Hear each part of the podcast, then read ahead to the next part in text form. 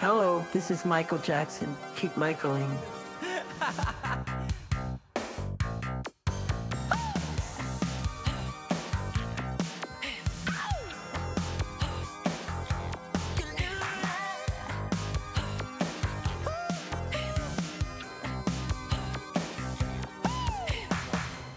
Herzlich willkommen zum Michael Jackson Podcast.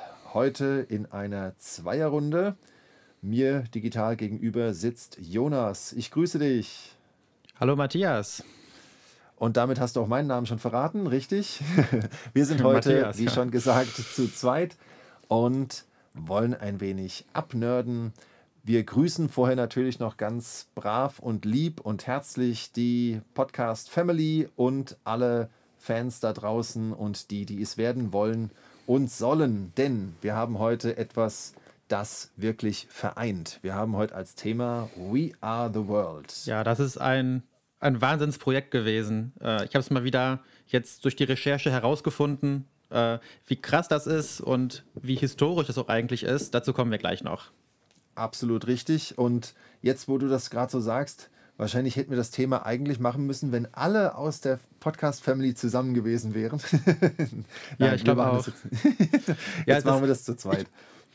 Zu zweit natürlich super. Äh, ich freue mich sehr drauf. Aber ich glaube tatsächlich, dass hier aufgrund der vielen KünstlerInnen, die hier beteiligt sind, jeder noch so eine andere Perspektive nochmal hat. Also jeder hat nochmal seinen, seinen Lieblingskünstler, seine Lieblingskünstlerin vielleicht noch darunter. Ja. Und also abgesehen ab, von Michael natürlich. Ähm, und zum Beispiel, ich habe jetzt zu den wenigsten von den anderen KünstlerInnen so einen wirklichen Bezug. So, also das ist nicht irgendwie Paul McCartney von den Beatles dabei oder so. Äh, aber ich glaube, Tim mag ja, glaube ich, auch Bruce Springsteen ganz gerne. Kann das sein? Ja, ich glaube auch. Ich meine, das, das habe ich irgendwie so im Kopf. Äh, das heißt, Tims Sichtweise wird uns, glaube ich, heute noch ein bisschen äh, weiterbringen. Aber ja, wir kriegen das auf jeden Fall auch zu zweit äh, sehr schön hin und äh, ordnen das alles aus unseren Blickwinkeln ein.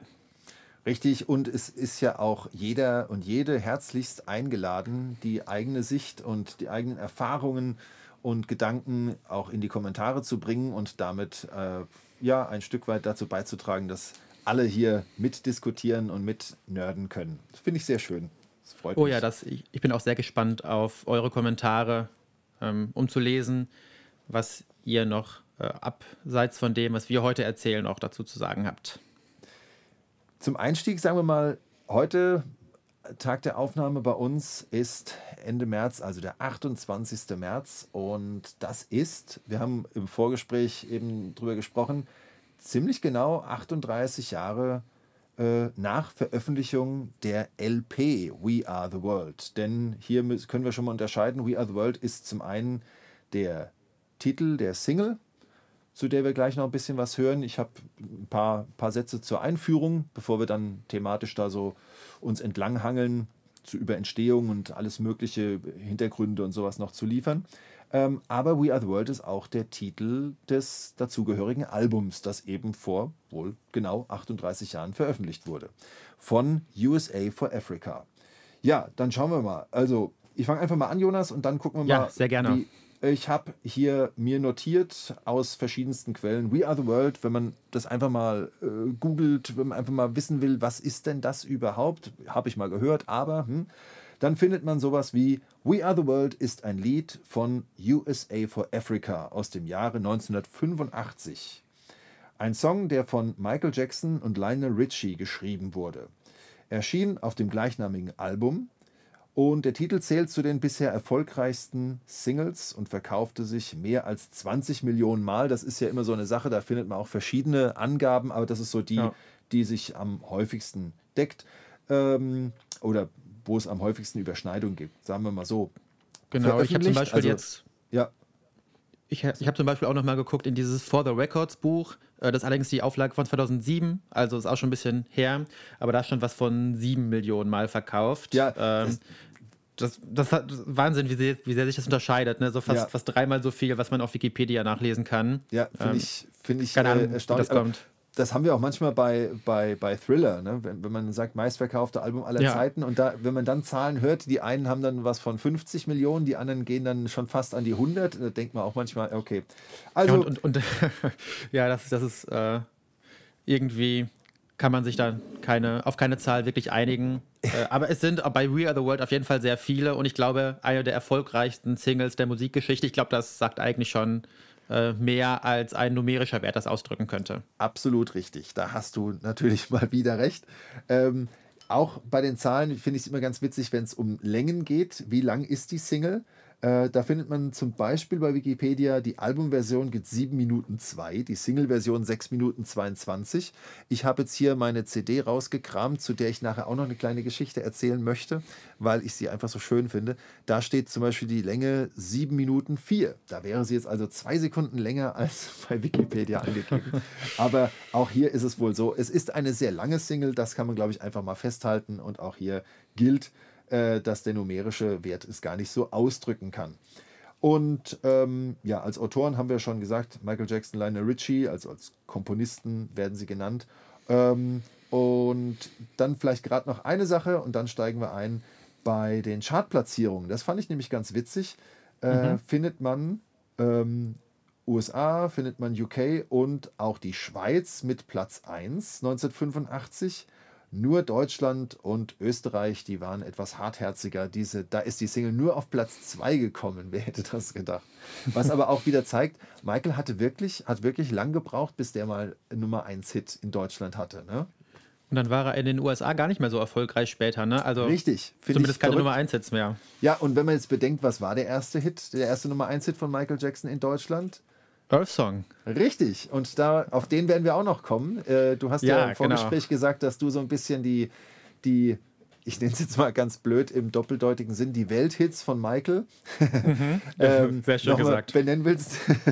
Und da werden wir auf jeden Fall auch noch zum Earth Song kommen. Ja, ähm, vielleicht ganz kurz Anekdote, Anekdoten. Ähm, Jonas, wie bist du denn als Michael-Fan zu dieser Single, vielleicht auch zu dem Album gekommen? Hast du da irgendwelche netten Erzählungen? Das Witzige ist zu dem Album, da kann ich eigentlich gar nicht so viel zu sagen, weil ich habe es tatsächlich gestern zum ersten Mal in meinem Leben gehört. das ist gut. äh, ja, das wir werden später noch mal ein bisschen über das Album sprechen. Dann kann ich noch mal. Ich, ich habe das Gefühl, das zieht sich durch. Ne? Ich habe, glaube ich, jetzt schon in einigen Folgen gesagt, so das ist jetzt hier mein, mein frischer Blick da drauf. So The Jacksons and American Dream hatte ich auch einen Tag vorher gesehen, zum ersten Mal, als wir darüber gesprochen haben. Und bei, bei The Wiz war es ja irgendwie auch ein bisschen so ähnlich, obwohl das hatte ich vorher auch schon mal gesehen. Äh, aber genau zu dem Album habe ich gar nicht so einen wirklichen Bezug. Äh, das habe ich dann irgendwann mal für die Sammlung gekauft und dann aber nie gehört. Kommen wir später noch zu. Auf den Song da bin ich tatsächlich auch vielleicht ein bisschen kurios. Ich bin darauf aufmerksam geworden durch diese 2010er äh, Version ah. für Haiti. Wow. Weil, gut. ja, das, das, das kam daher, dass ich ja erst 2009 überhaupt Fan geworden bin. Mhm. Und ähm, kurze Zeit später, 2010, kam dann ja schon diese Jubiläumsversion mit den, ähm, ja, mit den anderen Leuten, die da neben Michael gesungen haben. Und das war natürlich damals schon auch irgendwie in der Presse. Das war ja, ja, halt auch einfach mit vielen damals bekannten Künstlern, so wie das Original ja auch, äh, wodurch, das dann, wodurch ich das dann eben äh, mitbekommen habe. Und habe dann tatsächlich erst ein bisschen später das Original kennengelernt. Ich kannte erst die 2010er Version. Wow, das finde ich spannend. Finde ich echt spannend. Okay. Ja, manchmal ist es sogar immer noch so, dass äh, obwohl ich eigentlich inzwischen nur noch die Originalversion höre. Also ich habe, glaube ich, diese 2010er Version gar nicht in meiner Playlist oder so drin, die ich dann mal höre, wenn ich unterwegs bin. Trotzdem an manchen Stellen, dass ich dann irgendwie denke, also dass ich irgendwie das Gefühl habe, jetzt müsste irgendwie was kommen, was aber nicht kommt, sondern was nur in dieser 2010er Version kommt. Ganz komisch. Äh, genau, auch da kommen wir gleich nochmal drauf zu sprechen, äh, auf die 2010er Version. Äh, aber erst, äh, Matthias, erzähl du doch mal, wie bist du auf We Are the World aufmerksam geworden? Äh, gerade noch eine Sache erzähle ich, erzähl ich gerne, erzähle ich ja wirklich gerne. Denn äh, mir ist nur gerade noch eingefallen, weil du die 2010er Version erwähnt hast. Die, ähm, ich finde die ja spannend. Da ist ja auch Michael in seine in Originalversion äh, genau, ja. mit eingearbeitet, ne? Ganz genau. Genau, sowohl ins Video als natürlich auch auf die Single, ja. Ja. Und oh Gott, jetzt ist es passiert. Jetzt ist es passiert. Jetzt habe ich mich selbst rausgebracht. Ich habe vergessen, was ich dazu noch sagen wollte. Ich hoffe, ich, mir fällt es nachher wieder ein. ich muss es nachschieben. Okay, gut. Werden alle nicht jünger.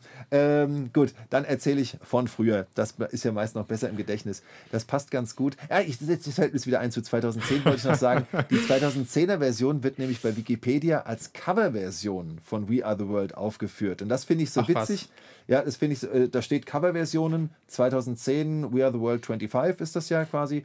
Und ähm, das fand ich nämlich so witzig, denn bei der ersten äh, Podcast-Folge in diesem Kalenderjahr, die ich mhm. mit Tim bestritten habe, äh, zum Thema Coverversionen, haben wir nämlich da noch drüber gesprochen. Ist das eine Coverversion oder ist es nicht ja. doch eher ein Remake? Und äh, also Wikipedia, das heißt jetzt nichts, aber ich fand es nur interessant, dass die das wirklich definitiv als Coverversion auflisten. Ähm, dann von mir noch ganz schnell die Geschichte. Ich habe vor wenigen Wochen hier mit dir und dann noch Jenny gesessen und wir haben über The Wiz gesprochen. Mhm. Da habe ich dann ganz stolz meine Videokassette äh, in die Kamera gehalten und davon gesprochen, dass ich gar nicht mehr weiß, wo ich die genau her habe, aber dass ich sie halt in dieser Zeit, als ich dann mit Dangerous Michael Jackson Fan wurde, also Anfang der 90er, dass ich da alles Mögliche gekauft habe.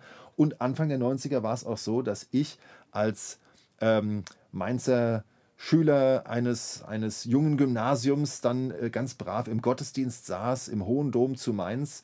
Und zum Einzug, der Pfarrer kam also mit den Messdienern rein und es lief plötzlich aus den Boxen We Are the World.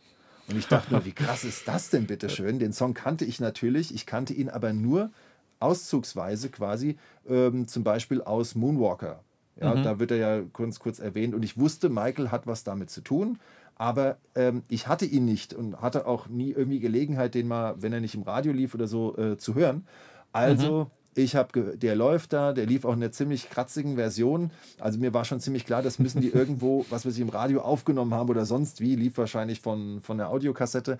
Ich bin natürlich dann sofort hin, habe gefragt und so war es auch, das haben sie aufgenommen. Aber jemand wusste, dass er mal die CD dazu in einem dubiosen Laden in Mainz gesehen hat und hat mich mhm. dann auch, hat mir dann die Adresse genannt und ich bin dann dahin und tatsächlich gab es da diese eine CD, das Album We Are the World, das ich jetzt gerade hier wieder für Jonas in dem Fall in die Kamera halte und seitdem besitze ich also diese CD und war aber am Anfang schon ein bisschen äh, überrascht, weil eben halt nur der Song mit Michael-Beteiligung da war. Dafür war er über sieben Minuten lang. Das fand ich ja ganz toll. Und die restlichen Sachen, Jonas, du hast sie gestern zum ersten Mal gehört. Ich habe sie ja. damals zum ersten und wahrscheinlich letzten Mal gehört. Ich glaube, ich habe dieses Album einmal in meinem Leben ganz durchgehört und sonst nie wieder. Was wie verrückt eigentlich. Ne? Aber das ist so meine Geschichte, die finde ich irgendwie ganz witzig, dass das super über, Geschichte. über den Gottesdienst kommt. Ja. Da würde man jetzt vielleicht We Are the World nicht sofort erwarten, ne, im äh, Dom zu Mainz, äh, obwohl ja doch ja auch eine äh, Bibel-Anspielung drin ist, ne? Mit ja. Einem, irgendwie bei, bei, bei, Turning uh, Stone to Bread. Ja, was lustigerweise aber auch gar nicht ganz stimmt. Das ist biblisch nicht, okay. äh, nicht belegt. Das finde ich auch ganz witzig. Also es, ach, in der ach, Bibel regnet, regnet, es mal Brot oder Wasser kommt aus den Steinen, aber das Stein, mhm. das Steine zu Brot werden, das kommt so gar nicht vor. Das finde ich ganz, äh, ganz amüsant. Okay, nee, das, das, ich bin jetzt nicht so bibelfest. Äh, ich habe das irgendwie immer hingenommen, so, also so ein, so, so, so ein typisches biblisches Motiv, irgendwie ja, Brot also, kommt vor und irgendwas wird irgendwie in Brot verwandelt oder so. Äh, ist auch ein schönes, schönes Motiv, das stimmt schon. Aber ähm, macht ja auch nichts. Mir, mir gefällt's und, und es hat ja was, es hat schon was sehr Sakrales und was, was sehr Rührendes und hat ja auch eine ganz, ganz starke und krasse Entstehungsgeschichte. Und ich glaube, mit der steigen mhm. wir jetzt am besten mal ein, oder? Sehr gute Idee, ja, machen wir. Möchtest du loslegen? Du hast da irgendwie mehr, glaube ich, ja. mehr, mehr Hintergrundwissen. Also ich würde vielleicht das erstmal insofern historisch einordnen, äh, dass es ja eine Charity-Single ist. Und also auch das Album, also das ganze Projekt ist für Charity. Und da wurden, auch hier findet man wieder verschiedene, äh, verschiedene Quellen, aber viele Millionen, ich glaube irgendwie 60 Millionen, so habe ich gelesen, Dollar bis heute eingenommen mit diesem Projekt. Äh, aber es muss ja einen Grund gegeben haben. Wofür hat man denn eigentlich gesammelt? Und das war die Hungersnot in Äthiopien von 1984 bis 1985.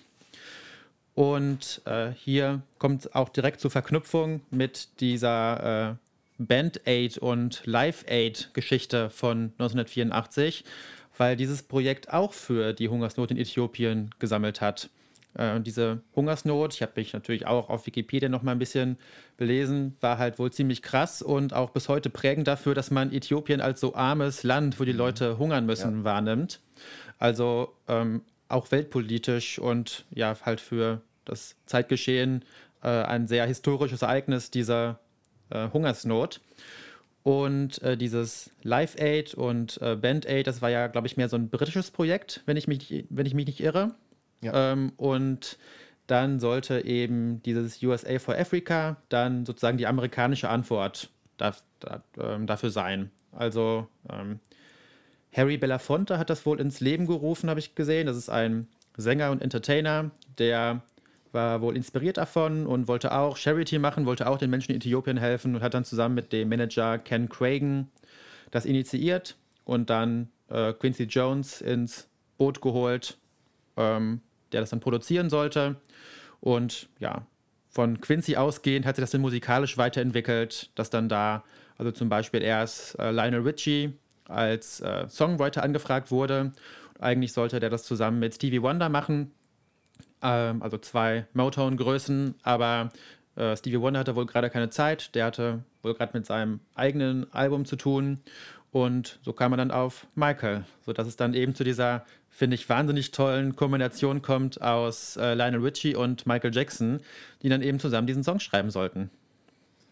Kleine Ergänzung noch, äh, du hast ja Band Aid, Band Aid äh, genannt. Ich wollte noch den, den, den Song, der ja auch oh, so ja. inspirierend war, einfach noch nennen. Das Hab ich ganz ja, vergessen. Ähm, Weihnachten 84 mit Do They Know It's Christmas. Ein Song, genau. den wir jedes Jahr zu Weihnachten hören und Richtig. der auch zu den, der, der kommt ja relativ bald nach Last Christmas. Mhm, den, auf jeden Fall. Bei den Radiostationen gehört einfach dazu. und das ist halt auch so das Paradebeispiel und vielleicht auch wirklich die Vorlage dafür, dass da eben die ganzen Künstler zusammenkommen und dann diesen so einen Song performen. Genau. Und so nach dem Prinzip läuft es ja dann auch bei We Are the World, inklusive dem Video. Ja. Und das war für die Amerikaner natürlich wichtig, dass die noch ihr eigenes äh, ja. Band-Aid haben. Also das konnte man nicht auf sich sitzen lassen. So, ja, okay, Freddie Mercury und äh, Paul McCartney und äh, so weiter. Ja, schön, dass die das äh, in Europa gemacht haben. Aber sowas muss es natürlich auch geben mit fast ausschließlich, äh, also bis auf Bob Geldof, der auch bei We Are the World dabei waren, alles amerikanische KünstlerInnen, obwohl ne, Harry Belafonte ist ja, glaube ich, hat da, glaube ich, irgendwie auch Wurzeln in Jamaika oder so. Ähm, aber halt, egal, jetzt fange ich schon wieder an rumzunörden. Ein amerikanisches Projekt, das heißt ja auch USA for Africa. Richtig. Genau. Genau. Und spannend ist ja dann, wie du hast es schon genannt, Lionel Richie und Michael Jackson schreiben das zusammen. Mhm. Und äh, da findet man auch verschiedene äh, Quellen. Lionel Richie scheint wohl hauptsächlich Melodie-Parts geliefert zu haben. Michael hat das Ganze dann strukturiert, hat dann einen mhm. Text geliefert. Ähm, von wem jetzt wirklich der Refrain letztlich kommt, ähm, kann ich nicht so richtig sagen. Manchmal, manche sagen, Michael hat das um den Refrain erweitert, aber ob er, ob er das wirklich um den Refrain erweitert hat oder den Refrain erweitert hat, das kann ich jetzt nicht sagen. Weiß nee, ich nicht. Das ist aber letztlich egal. rekonstruieren können. Die zwei, die zwei ähm, werden genannt und nennen sich selbst auch dann als Komponisten des Ganzen. Und das finde ich auch, ähm, finde ich auch richtig und, und auch einfach toll. Die zwei sind mit ähm, Quincy Jones dann quasi immer nach vorne gelaufen, wenn der Song äh, abgeräumt hat bei den Preisen, zu denen wir auch noch nachher kommen. Mhm. Also 1985 ge geht das Ganze quasi in die Welt und 1986 spätestens räumt es dann halt doch auch einige Preise ab. Ähm, mhm. Spannend ist dann natürlich auch, ähm, dass Michael äh, erst allein und dann auch noch mit Lionel Richie, glaube ich, so eine Art Demo-Version aufgenommen hat und ja. die dann quasi an die Künstler verschickt wurden. Wenn genau. man sich das vorstellt, ich meine, heute würde man das halt machen, der würde es heute aufnehmen und würde es einfach allen per irgendwas schicken, ja, und dann Aha. hätten die das auch sofort. Und damals musste das ja wirklich noch, ich weiß ja nicht, die haben dann wahrscheinlich Kassetten rumgeschickt durch die Welt oder wie haben die das gemacht? Ich, ja, irgendwie so wird das passiert sein. Ich ne? kann mir das also, nicht anders vorstellen, ja. Man und war 80er. Ja, dann haben die halt per Post die Kassette bekommen, sich das angehört und, und vorbereitet. Und was halt wirklich dann absolut verrückt ist ähm, und mehrfach dokumentiert äh, ist, ist dann halt die Art und Weise, wie das Ganze aufgenommen wurde. Dass ja. quasi am Abend oder in der Nacht nach, der, nach den ähm, welche Awards waren das denn? Die Music Awards, World Music Awards? Jo. Oder? Ja. Ich habe es mir aufgeschrieben, aber weil ich so Irgendwo viele hab Notizen ich's. habe, finde ich es gerade nicht. Äh, American Music Awards, ne? Ja. American Music Awards. Nach ja. den American Music Awards ähm, hat man sich dann äh, zusammengefunden im Studio in Hollywood und genau. hat das Ding AM Studios. genau, hat es dann bis spät in die Nacht aufgenommen. Ich, bevor wir da noch äh, genauer einsteigen, würde ich gerne mal eine Passage aus Moonwalk, aus der Autobiografie von Michael Jackson vorlesen. Jonas, ist Oh ja. in Ordnung? Passt, glaube ich, ganz gut. Das äh, greift die Sachen auf, die wir schon genannt haben und führt vielleicht noch so ein klein bisschen weiter.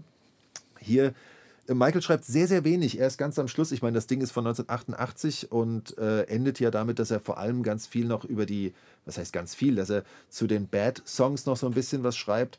Ähm, und in dem Zusammenhang ähm, bringt er dann noch äh, vorbereitend sozusagen We Are the World noch unter und schreibt hier, Anfang 1985 nahmen wir nach der Verleihung der American Music Awards mit vielen Stars We Are the World auf. Ich schrieb den Song gemeinsam mit Lionel Richie, nachdem ich die schrecklichen Fernsehberichte über die hungernden Menschen in Äthiopien und im Sudan gesehen hatte. Zu dieser Zeit bat ich oft meine Schwester Janet, mir in einen Raum mit interessanter Akustik wie einen Wandschrank oder das Badezimmer zu folgen, und dann sang ich ihr eine Note oder eine kurze Melodie vor und fragte sie, Janet, was siehst du? Was siehst du, wenn du diese Melodie hörst? Und diesmal antwortete sie, sterbende Kinder in Afrika. Du hast recht, das ist es, was ich dabei im Sinn gehabt habe. Und sie sagte, du sprichst von Afrika, du sprichst von sterbenden Kindern. Auf diese Weise ist We Are the World entstanden. Wir sind in einen dunklen Raum gegangen und ich habe ihr ein paar Noten vorgesungen. Nach meiner Meinung sollten Sänger dazu in der Lage sein, wir sollten in der Lage sein, mit unserem Gesang die Menschen zu bewegen, selbst in einem dunklen Raum. Durch das Fernsehen ist uns eine Menge verloren gegangen. Das ist jetzt nicht mehr so wichtig. Dann schreibt er noch hier, ähm, ich glaube, dass We Are the World ein sehr religiöser Song ist, aber religiös in einem besonderen Sinn. Ich war stolz, Teil dieses Songs und einer der Musiker gewesen zu sein, die in jener Nacht die Aufnahmen einspielten. Uns alle hatte der Wunsch vereint, etwas zu tun. Es machte für uns die Welt zu einem besseren Ort und es machte einen Unterschied für die hungernden Leute, denen wir helfen wollten. Äh, Der Schluss ist dann noch dazu, wir heimsten einige Grammy, Grammy Awards ein, das ist dann also 1986, und bald konnte man leicht verdauliche Versionen von We Are the World neben Billie Jean in Aufzügen hören. Seit ich den Song geschrieben hatte, war es mein Wunsch gewesen, ihn von Kindern singen zu lassen. Als ich ihn schließlich in einer von George Duke produzierten Version von Kindern singen hörte, weinte ich fast. Es ist die beste Version, die ich je gehört habe. So, das schreibt er Sehr dazu schön. Wollte ich noch Ja. genannt haben. Und da erwähnt er auch dann das, was, worauf wir auch noch, auf, auf, wir kommen ja dann noch auf Verarbeitungen, auf Cover, Mhm. auf Weiterführungen des Ganzen. Aber im Grunde sind wir jetzt ja wirklich mitten in dieser historischen, kann man schon sagen, musikhistorischen Nacht der Aufnahme. Ja, können wir direkt da einsteigen. Ähm, ja, vielleicht kann man noch dazu sagen, dass Quincy das Ganze natürlich, ähm, ich sag mal, der war federführend bei der Aufnahme. Ja. Also er war der Produzent, er war auch Dirigent, also die, das sagen ja nicht nur die Leute, die man als äh, SolistInnen hört, sondern man hört ja auch noch ganz viele andere Leute im Chor, teilweise auch sehr bekannt, also die Jackson zum Beispiel zum großen Teil dabei. Ähm, und Quincy hat da dirigiert und das auch so ein bisschen organisiert, glaube ich. Ja. Und äh, was ich noch gelesen habe, ich beziehe mich jetzt hier auf dieses All the Songs Buch, was ja immer sehr ausführliche Informationen zu jedem einzelnen Song von Michael beinhaltet. Die hatten wohl schon so ein bisschen Angst, dass es da so Ausuferungen gibt, was die Egos dieser Weltstars angeht. Und ich fand es sehr witzig, als ich da gelesen habe, dass Quincy wohl jedem Einzelnen so eine Notiz, äh, eine handgeschriebene Notiz hat geben lassen, wo drauf stand, lasst euer Ego an der Tür zurück. Das fand ich, fand ich sehr, sehr schön, weil nur, nur so kann es harmonisch zugehen. Äh, wenn die sich da drin prügeln in dem Studio, dann kann man auch noch zwei Nächte lang aufnehmen. Da wird nicht vernünftiges, äh, nichts Vernünftiges als Ergebnis geben. Aber äh, dadurch und dadurch, dass sie zum Beispiel wohl auch das eingerichtet haben, dass jeder sein eigenes Mikrofon hatte und sich dann nicht immer um die Mikrofone kloppen mussten, das hat, glaube ich, ganz gut dazu geführt, dass äh, diese Aufnahme relativ harmonisch verlief. Zumindest kann man das in der Dokumentation, von dieser Making-of-Dokumentation, über die wir gleich noch sprechen können, äh, glaube ich, ganz gut sehen, dass die da auch wirklich viel Spaß hatten, viel gelacht haben und dass es gar nicht war wie ein Wettbewerb, sondern das wirkt eher wie ein Miteinander. ähm, das ziehen an einem Strang, um eben das Ziel zu erreichen, diesen Charity-Song aufzunehmen. Absolut richtig. Das mit, dem, mit der Notiz, die du genannt hast, ich glaube, das ist sogar auch in Form eines, eines äh, Plakats noch an, am Türeingang oder mhm, am, okay. an der Pforte, glaube ich, stand das dann auch nochmal. Also es war ihnen wohl wirklich sehr wichtig. Und wenn man sich so die Aufnahmen anguckt oder auch sonstiges Hintergrundmaterial, was es schon früher als VHS gab oder auch jetzt in der in der 20th Anniversary äh, Special Edition DVD, Doppel-DVD, ja. da sieht man auch, also ist da, das wirkt auch schon wirklich recht harmonisch, möchte ich sagen. Das ist wirklich eine schöne, genau. schöne Sache. Macht sehr viel Spaß, sich das anzuschauen. Ja, auf jeden Fall. genau. Ja, und wie lief das dann ab? Es wurde der Chor aufgenommen.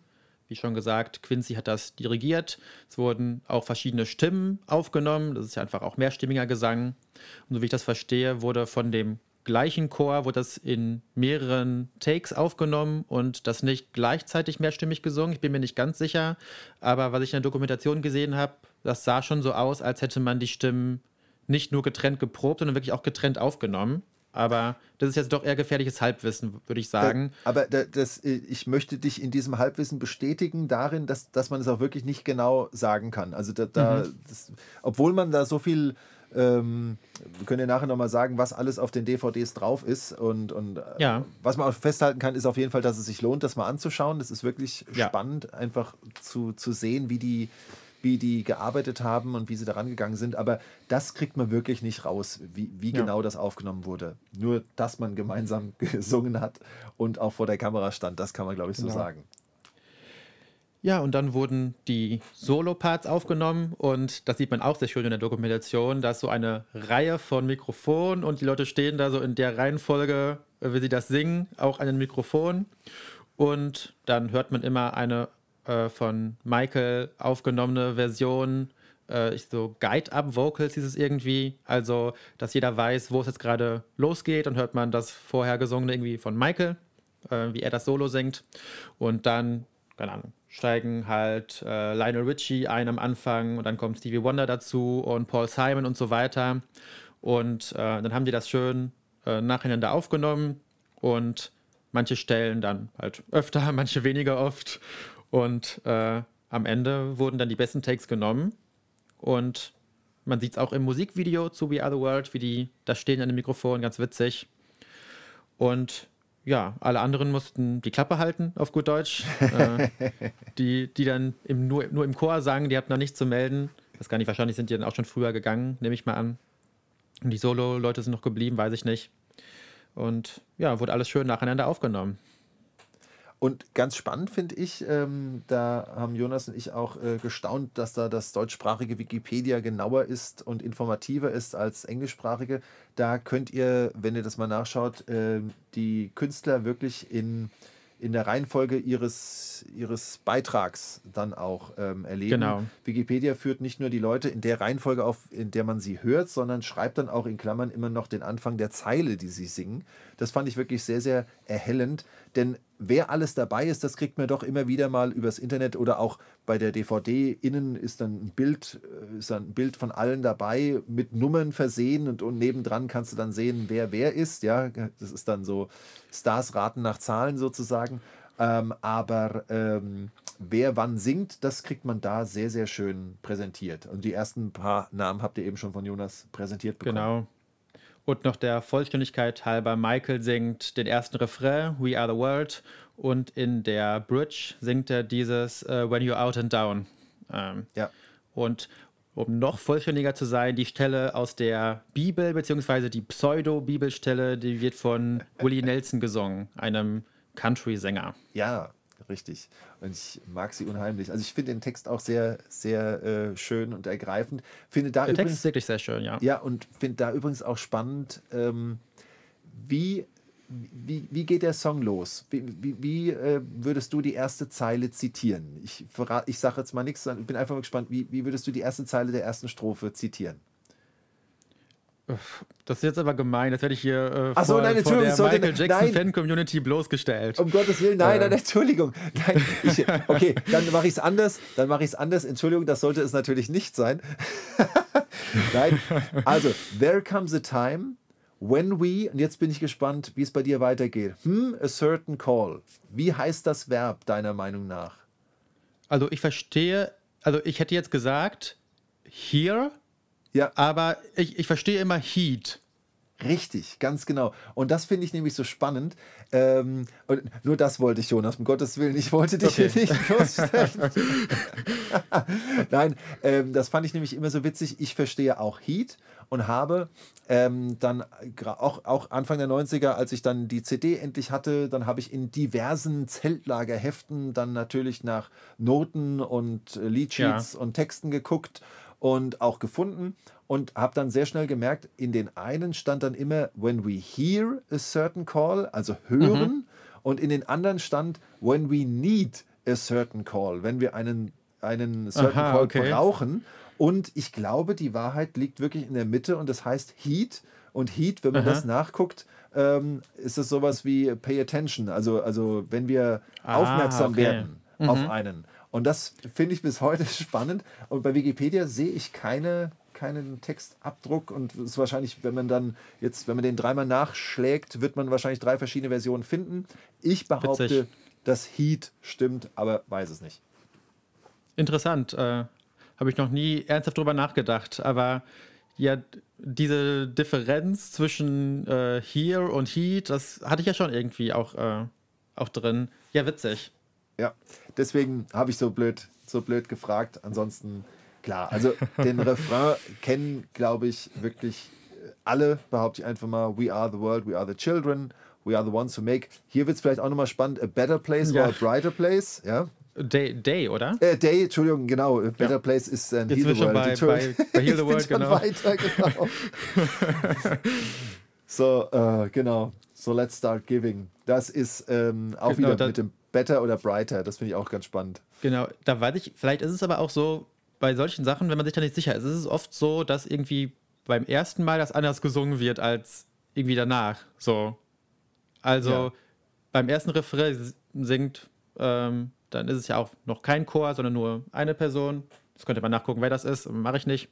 Äh, singt dann vielleicht Better Day und danach ist es Brighter Day. Aber auch in dieser Doku habe ich irgendwo gesehen, dass dann, ich glaube, da war, aber ging es doch um die Aufzeichnung der Demo, dass sie sich da halt auch über solche Textstellen noch Gedanken gemacht haben und dann auch noch Änderungen vorgenommen haben. Und da war nämlich auch genau diese Stelle war da drin. Ähm, dann fragt Quincy nämlich noch, machen wir jetzt Better Day oder Brighter Day? Und, ja, siehst du? äh, ja, genau. und, und am Ende sind sie sich dann wahrscheinlich doch wieder nicht einig geworden. Oder war irgendwie Fehler auf dem Notenblatt, was alle in der Hand hatten. Und da stand es irgendwie einmal so, einmal so. Keine Ahnung. Siehst du, bei uns im Posaunenchor hieß es immer, die einen spielen, was sie können und die anderen, was sie wollen. Ja, So, so haben sie es dann auch gemacht. Sehr schön. genau. Ähm, dann fällt mir auch noch ein, ähm, für mich war das eine Offenbarung, als ich 2004 war oder war es 5, äh, die Ultimate Collection äh, Ja. gekauft habe und da die We Are the World von Michael gehört habe.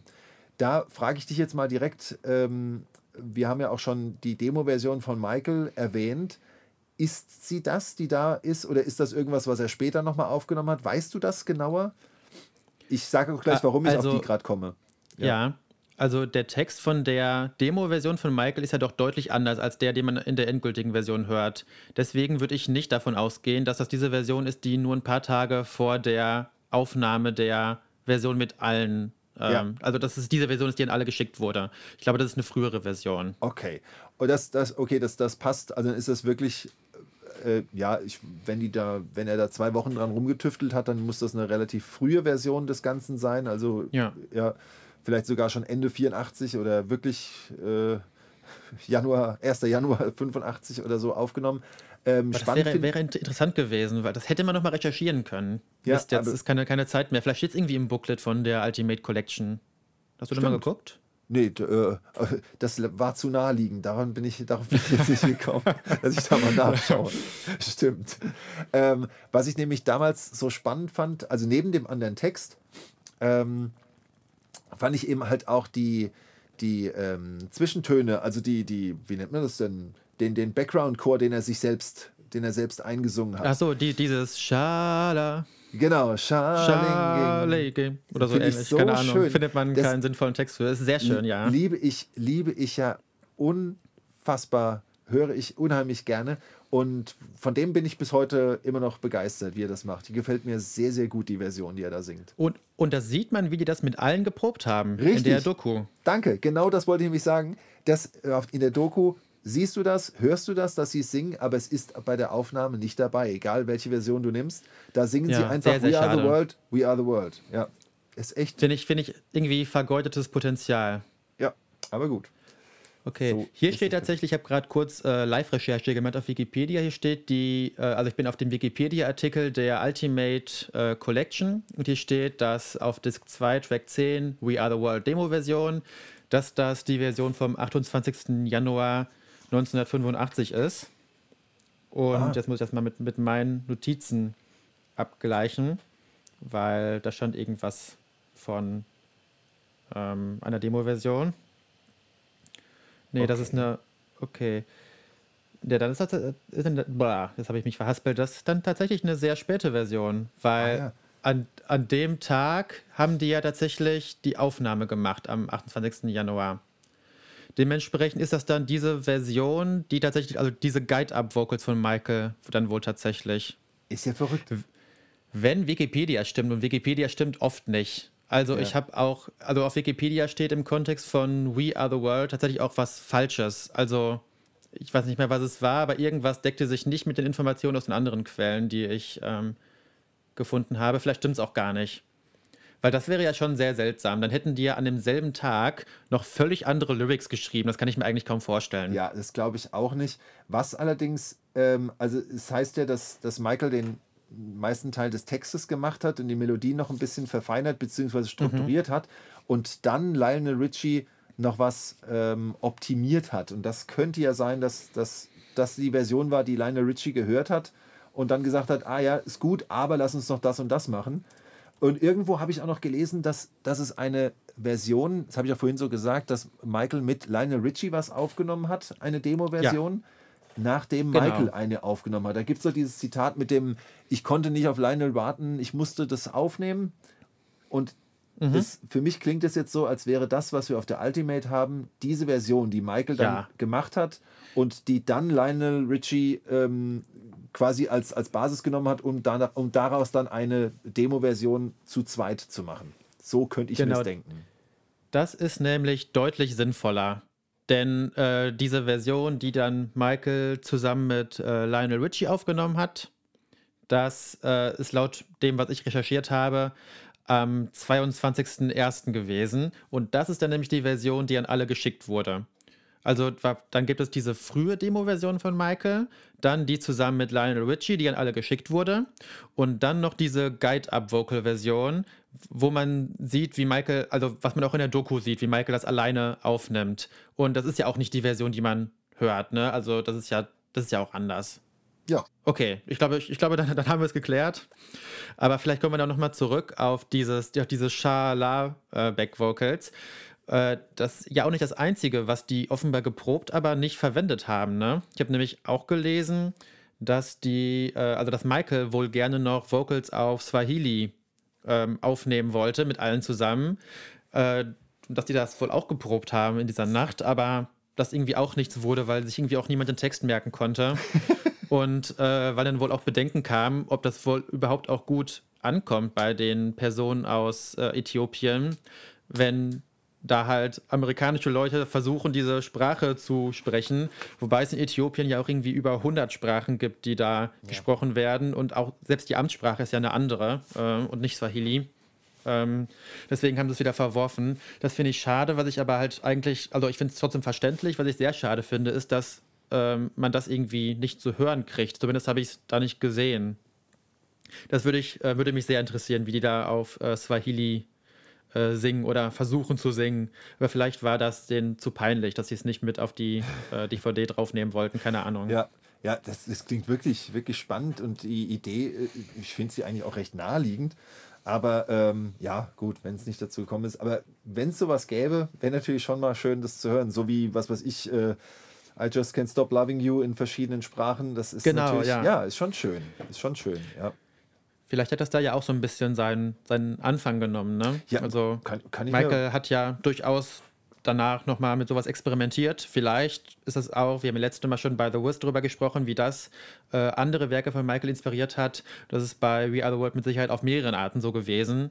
Ähm, aber gerade diese eine Sache mit der Mehrsprachigkeit, kann schon sein. Ne? Bad ja. kam ja direkt danach, dass er dann gesagt hat, okay, jetzt wolltet ihr meine Idee doch nicht, ja. äh, so dann nehme ich jetzt äh, I Just Can't Stop Loving You noch auf zwei anderen Sprachen auf. Kann ich mir vorstellen. Ja, ich mir auch. Äh, sowohl das mit der Sprache als auch überhaupt diese, diese Kollabor Kollaboration-Idee. Mhm. ich meine, wir werden ja wahrscheinlich auch noch äh, ein paar Worte später zu What More Can I Give verlieren. Ja, ja. unbedingt. Ähm, das, das sind ja so Sachen, da, da, hat er einfach gemerkt, das funktioniert, das macht Spaß, das ist gut und ähm, hat sich da inspirieren lassen. Absolut richtig, ja.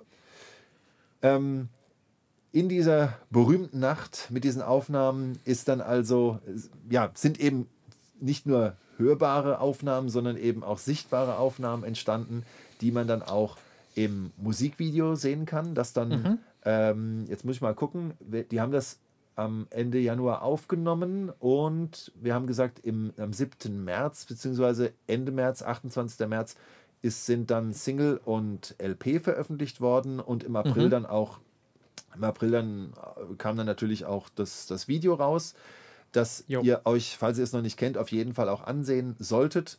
Ich kannte bis dahin immer nur diese, diese Auszüge, diesen Mini-Auszug aus Moonwalker. Da sieht man mhm. nämlich Auszüge aus dem Video in Tränenform. Ich weiß nicht, ob du, äh, Jonas, ob du das noch so im Kopf hast, wie die da, ähm, die haben das ja so ein bisschen bearbeitet. Dass, äh, bei, mhm. Am Anfang von Moonwalker wird ja so Revue passiert. Äh, wie ja. sagt man dann? Revue? Egal. Also man sieht, man sieht quasi Auszüge aus Michaels musikalischem ja. Leben und das haben sie dann immer so ein bisschen äh, technisch bearbeitet. Und bei We Are the World sieht man dann quasi so Tränen, so Tränen oder Tautropfen runterregnen. Und in diesen Tropfen sieht man Auszüge aus dem Video. Das finde ich irgendwie so süß. Und da hatte ich das damals gesehen. Das Video selbst habe ich dann erst ähm, bei Michael Jackson Weekends auf MTV gesehen. Da wurde das ab und zu dann mal gezeigt. Da habe ich das okay. dann zum ersten Mal gesehen. Nee, also ich habe zwar letztens vor ein paar Wochen noch Moonwalker gesehen, aber das hatte ich jetzt nicht mehr auf dem Schirm, dass, dass äh, der Ausschnitt in so einer Tränenform eingespielt wird. Fand ich irgendwie, fand ich süß. aber als Video selbst ist gut und wenn ich das jetzt richtig verstehe und ähm, dem, nach dem, was ich gelesen und beim, beim, beim Zuhören deiner, deiner Ausführung, haben die dann quasi, nachdem der Song mehr oder weniger stand, haben die dann nochmal für die, für die Videoaufnahme sich alle nochmal dann quasi ins große Studio gestellt und das dann nochmal gesungen. Das ist ja nicht die Live-Aufnahme selbst. Oh, das, da bin ich mir gar nicht sicher, ehrlich gesagt, ob es die Live-Aufnahme ist oder nicht. Äh, das könnte man aber, glaube ich, herausfinden, indem man in der Dokumentation nochmal genauer hinguckt. Ja. Äh, ja. Also, also es, es geht gerade bei mir um Folgendes. Also ich habe mir, oh, meine Stimme kurz versagt. Entschuldigung. Äh, ich habe mir auf der, wir kommen gleich noch zur DVD, wir müssen die Leute unbedingt abholen, Matthias, und sagen, was da alles zu sehen ist. Stimmt. Äh, trotzdem noch, noch einmal dieser Gedanke, es gibt da so ein Bonus-Feature, wo man sich eine bestimmte, einen bestimmten Teil der Session nochmal angucken kann. Und zwar dieser Teil mit äh, Let us realize that this change can only come von äh, Cindy Lauper. Danke, genau und, darauf äh, wollte ich auch nochmal hin. Ja. Genau. Hinaus. Und, und, und, und das, da sieht man ganz viele Takes davon. Und dazu später noch was, aber da könnte man nachgucken, weil der letzte Take, den man da sieht, ist definitiv auch der, den man hört auf der das Platte. Ja, und stimmt. da könnte man mal vergleichen, ob das die gleiche Videospur ist wie oft in dem Musikvideo oder nicht.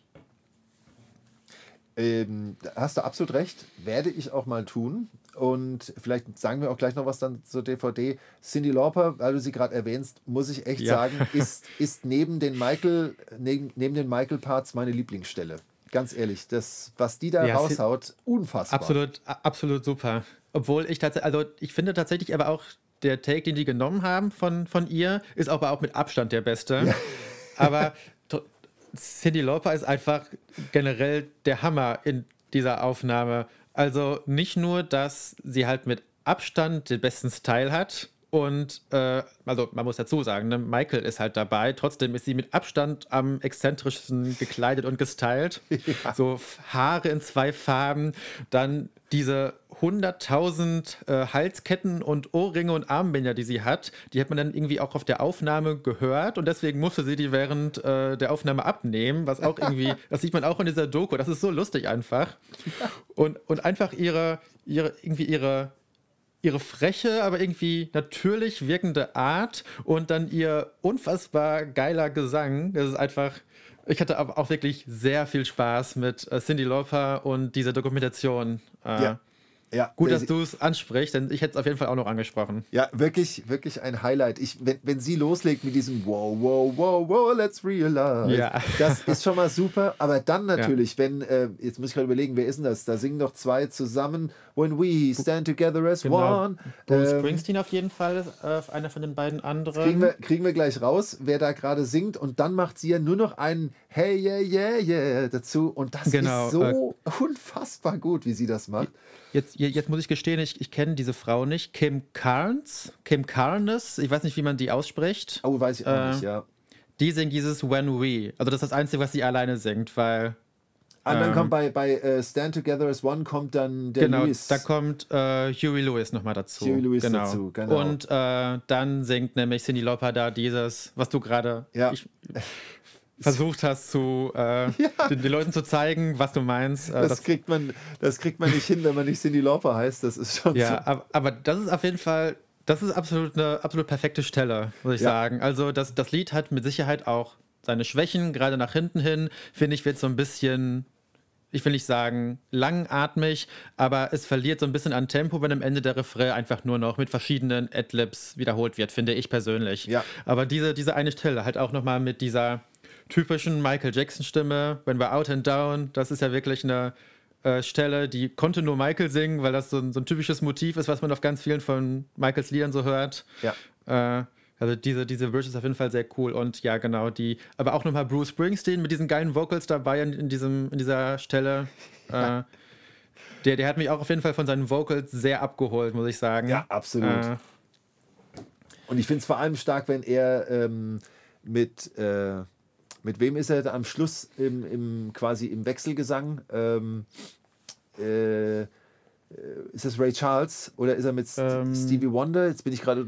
sowohl als auch. Ah ja, siehst sowohl als auch. Genau, also, also da finde ich halt die, die gerade die unterschiedlichen Stile des Gesangs, die finde ich da Ja. an der finde ich da einfach toll. Also macht sehr sehr auf jeden Spaß. Fall, das, das, das Ja. macht wirklich sehr viel Spaß. Aber wie du sagst, nach hinten wird es dann natürlich lang. Lang Ja. also ich würde es nie langweilig nennen, aber langatmig trifft es, glaube ich, ganz Ja. gut.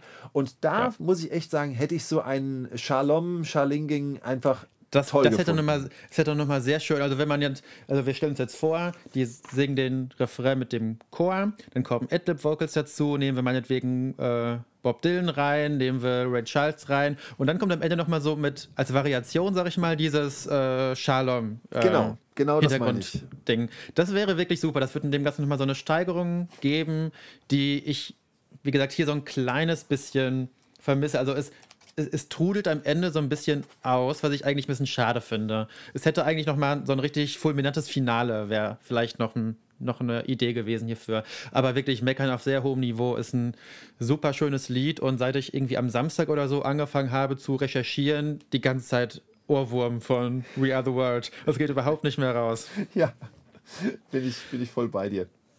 Aber wir waren gerade noch so schön bei, ähm, also als ich nochmal gesagt habe, wie toll ich das mit Cindy Lauper finde und die Vocals von äh, Bruce Springsteen haben mich so abgeholt. Bei Ray Charles hatte ich auch richtig viel Spaß, wie er da Ja. vom Mikrofon steht. Also dann teilweise sitzt er auch noch am Klavier dabei, aber man hört ja, Ja. auch sein Klavier spielen auf der Aufnahme. Äh, aber für, bei, für eine so eine Session stand er einfach nur vom Mikrofon und ähm, der, der war erst Mitte 50, der sieht aber irgendwie älter aus, aber der, der tanzt dann dazu und der wirkt einfach so wahnsinnig fröhlich und was aus seinem Mund rauskommt, das ist einfach nur, also man merkt einfach nur die ganze Zeit, wie wahnsinnig musikalisch der war. Und dieser, diese Freude, die er dabei verkörpert, und der hat sich das dann irgendwie selber, das sieht man auch in dieser Doku, mit auf in dieser Blindenschrift irgendwie so gesetzt mit so einer, mit so einer Art äh, Schreibmaschine und liest das dann halt mit den Händen die ganze Zeit, den, den Text von diesem Notenständer, aber tanzt dann dabei auch und äh, singt das einfach so mega geil. Also da hatte ich auch, ich, ich war richtig gerührt einfach. Ich Ja. war auch generell richtig gerührt, als ich gesehen habe, wie viel Freude die hatten. Dann haben die ja noch diesen einen Song angestimmt. Das war, glaube ich, ein Song, der äh, den Harry Belafonte mal gesungen hat, so ein äh, traditionellen jamaikanischen Song, irgendwas mit Banana. Ich habe gerade Ah, vergessen, das wie das Banana heißt. Boat, ja, genau. Hey, Ja, yo, genau. hey, yo. Genau, äh, das haben die hier auch noch im Chor gesungen und so und die haben so viel gelacht und auch Quincy hat dann gelacht, obwohl man könnte ja denken, der will fertig werden und will auch nach Hause, weil er organisiert das. Aber alle hatten so viel Spaß und ich fand das so schön und wie gesagt einfach richtig rührend.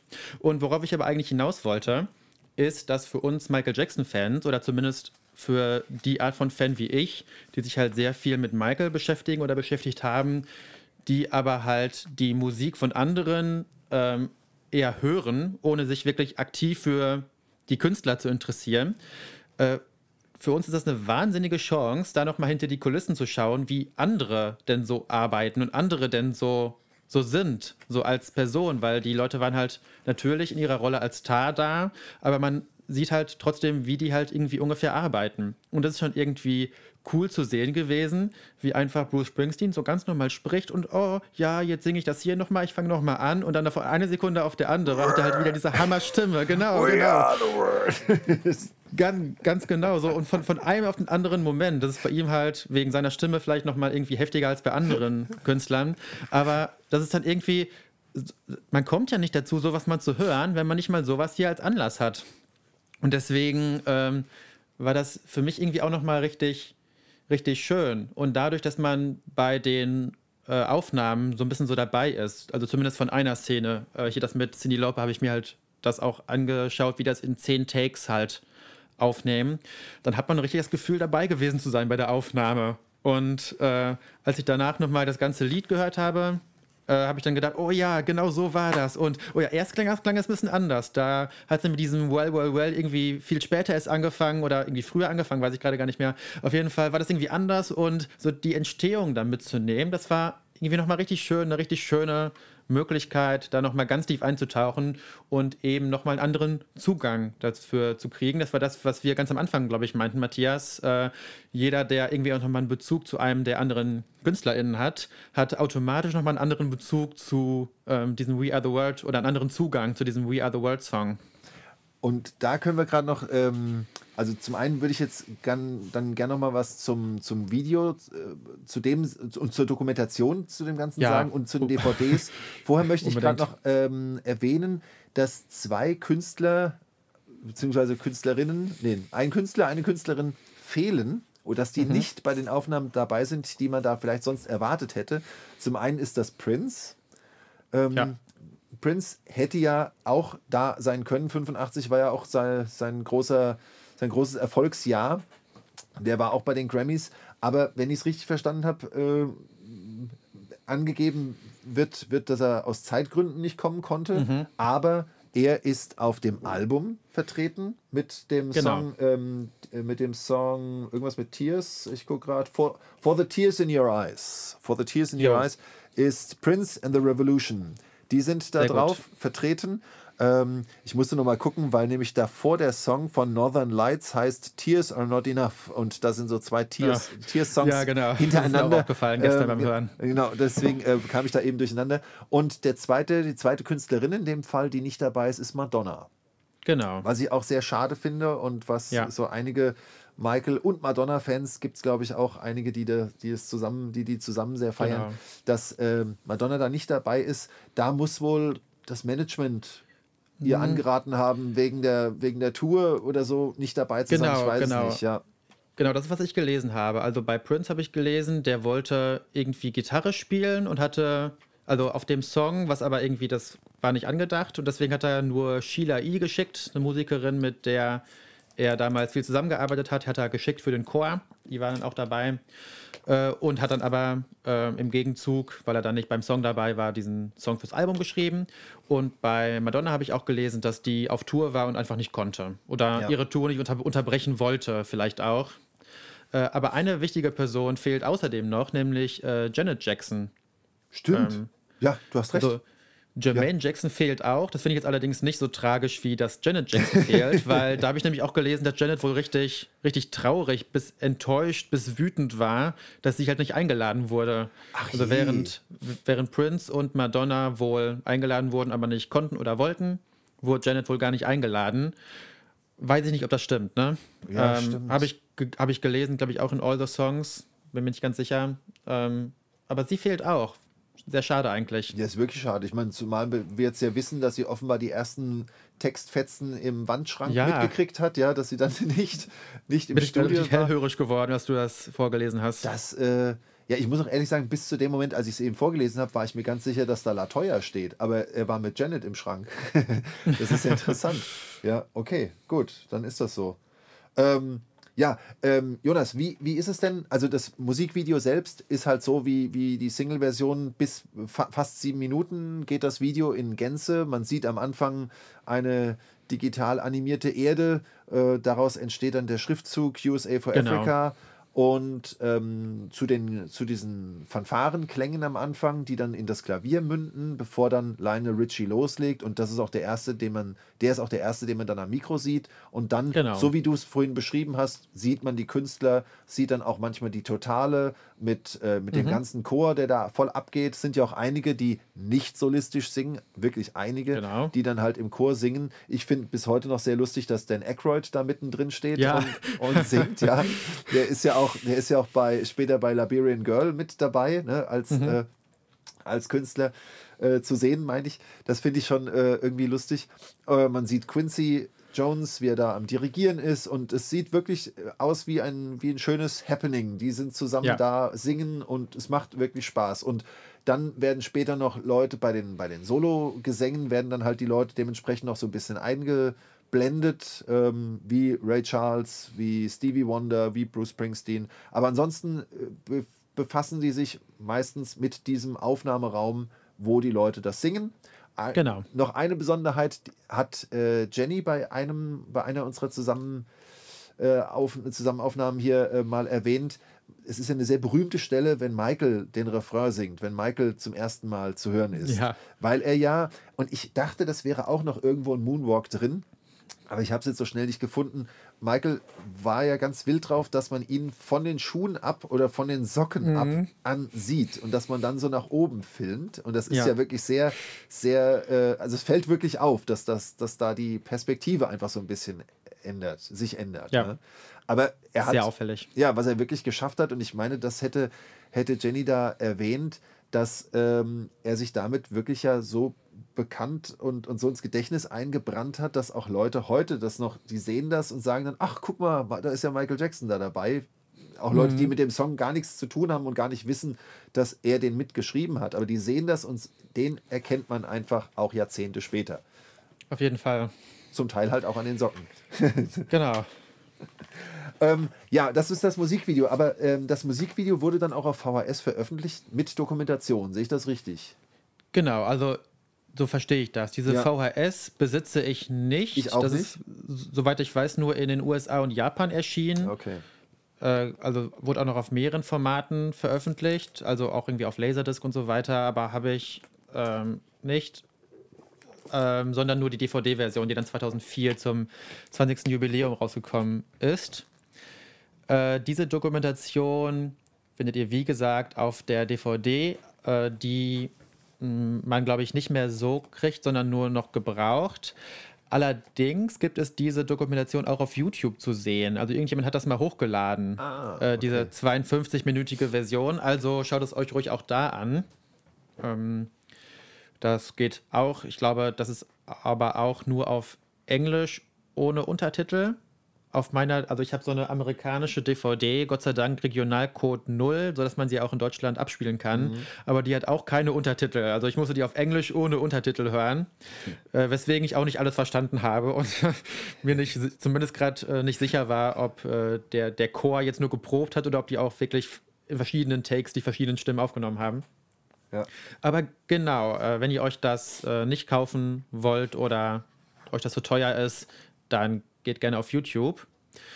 Ähm, genau. Ähm, Matthias, hast du die Doku schon 1985 gesehen oder ist das was, was äh, du dir erst später irgendwann mal zum ersten Mal angeschaut hast? Also ich habe diese Doppel-DVD, ähm, die ja diese Doku enthält mit Zusatzmaterial, wenn ich das richtig verstehe. Also steht, genau, das. das ja. ist die, die zum 20.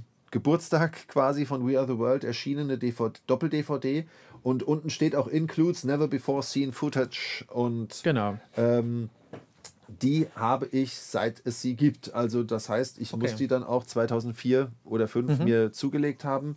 Das war ja 2004 und 2005 waren ja äh, sehr schwierige Jahre in Michaels äh, Leben und als Fan äh, ist man da, da durch, durch, durch eine etwas dunklere Zeit gegangen ähm, und hat sich dann natürlich gefreut, wenn so Sachen rauskamen, wie Ultimate Collection oder die, ähm, wie heißt nochmal die Box mit den, mit den ganzen äh, Singles, die dann einzeln kamen. Auf der Visionary. Visionary, genau, das da zum Beispiel, das kam ja dann auch raus. Und Mhm. eben die hier kam raus, die Doppel-DVD, die ich geholt habe, The Story Behind the Song. Und die habe ich damals geguckt und ich habe sie ähm, nicht komplett jetzt nochmal gesehen, Mhm. aber äh, da auch jeden Fall nochmal reingeschaut und kann nur, Ja. ähm, kann das nur bewundern und auch äh, unterstreichen, was du gesagt hast. Das macht unheimlich Spaß, sich das anzugucken, zu sehen, wie die Leute arbeiten.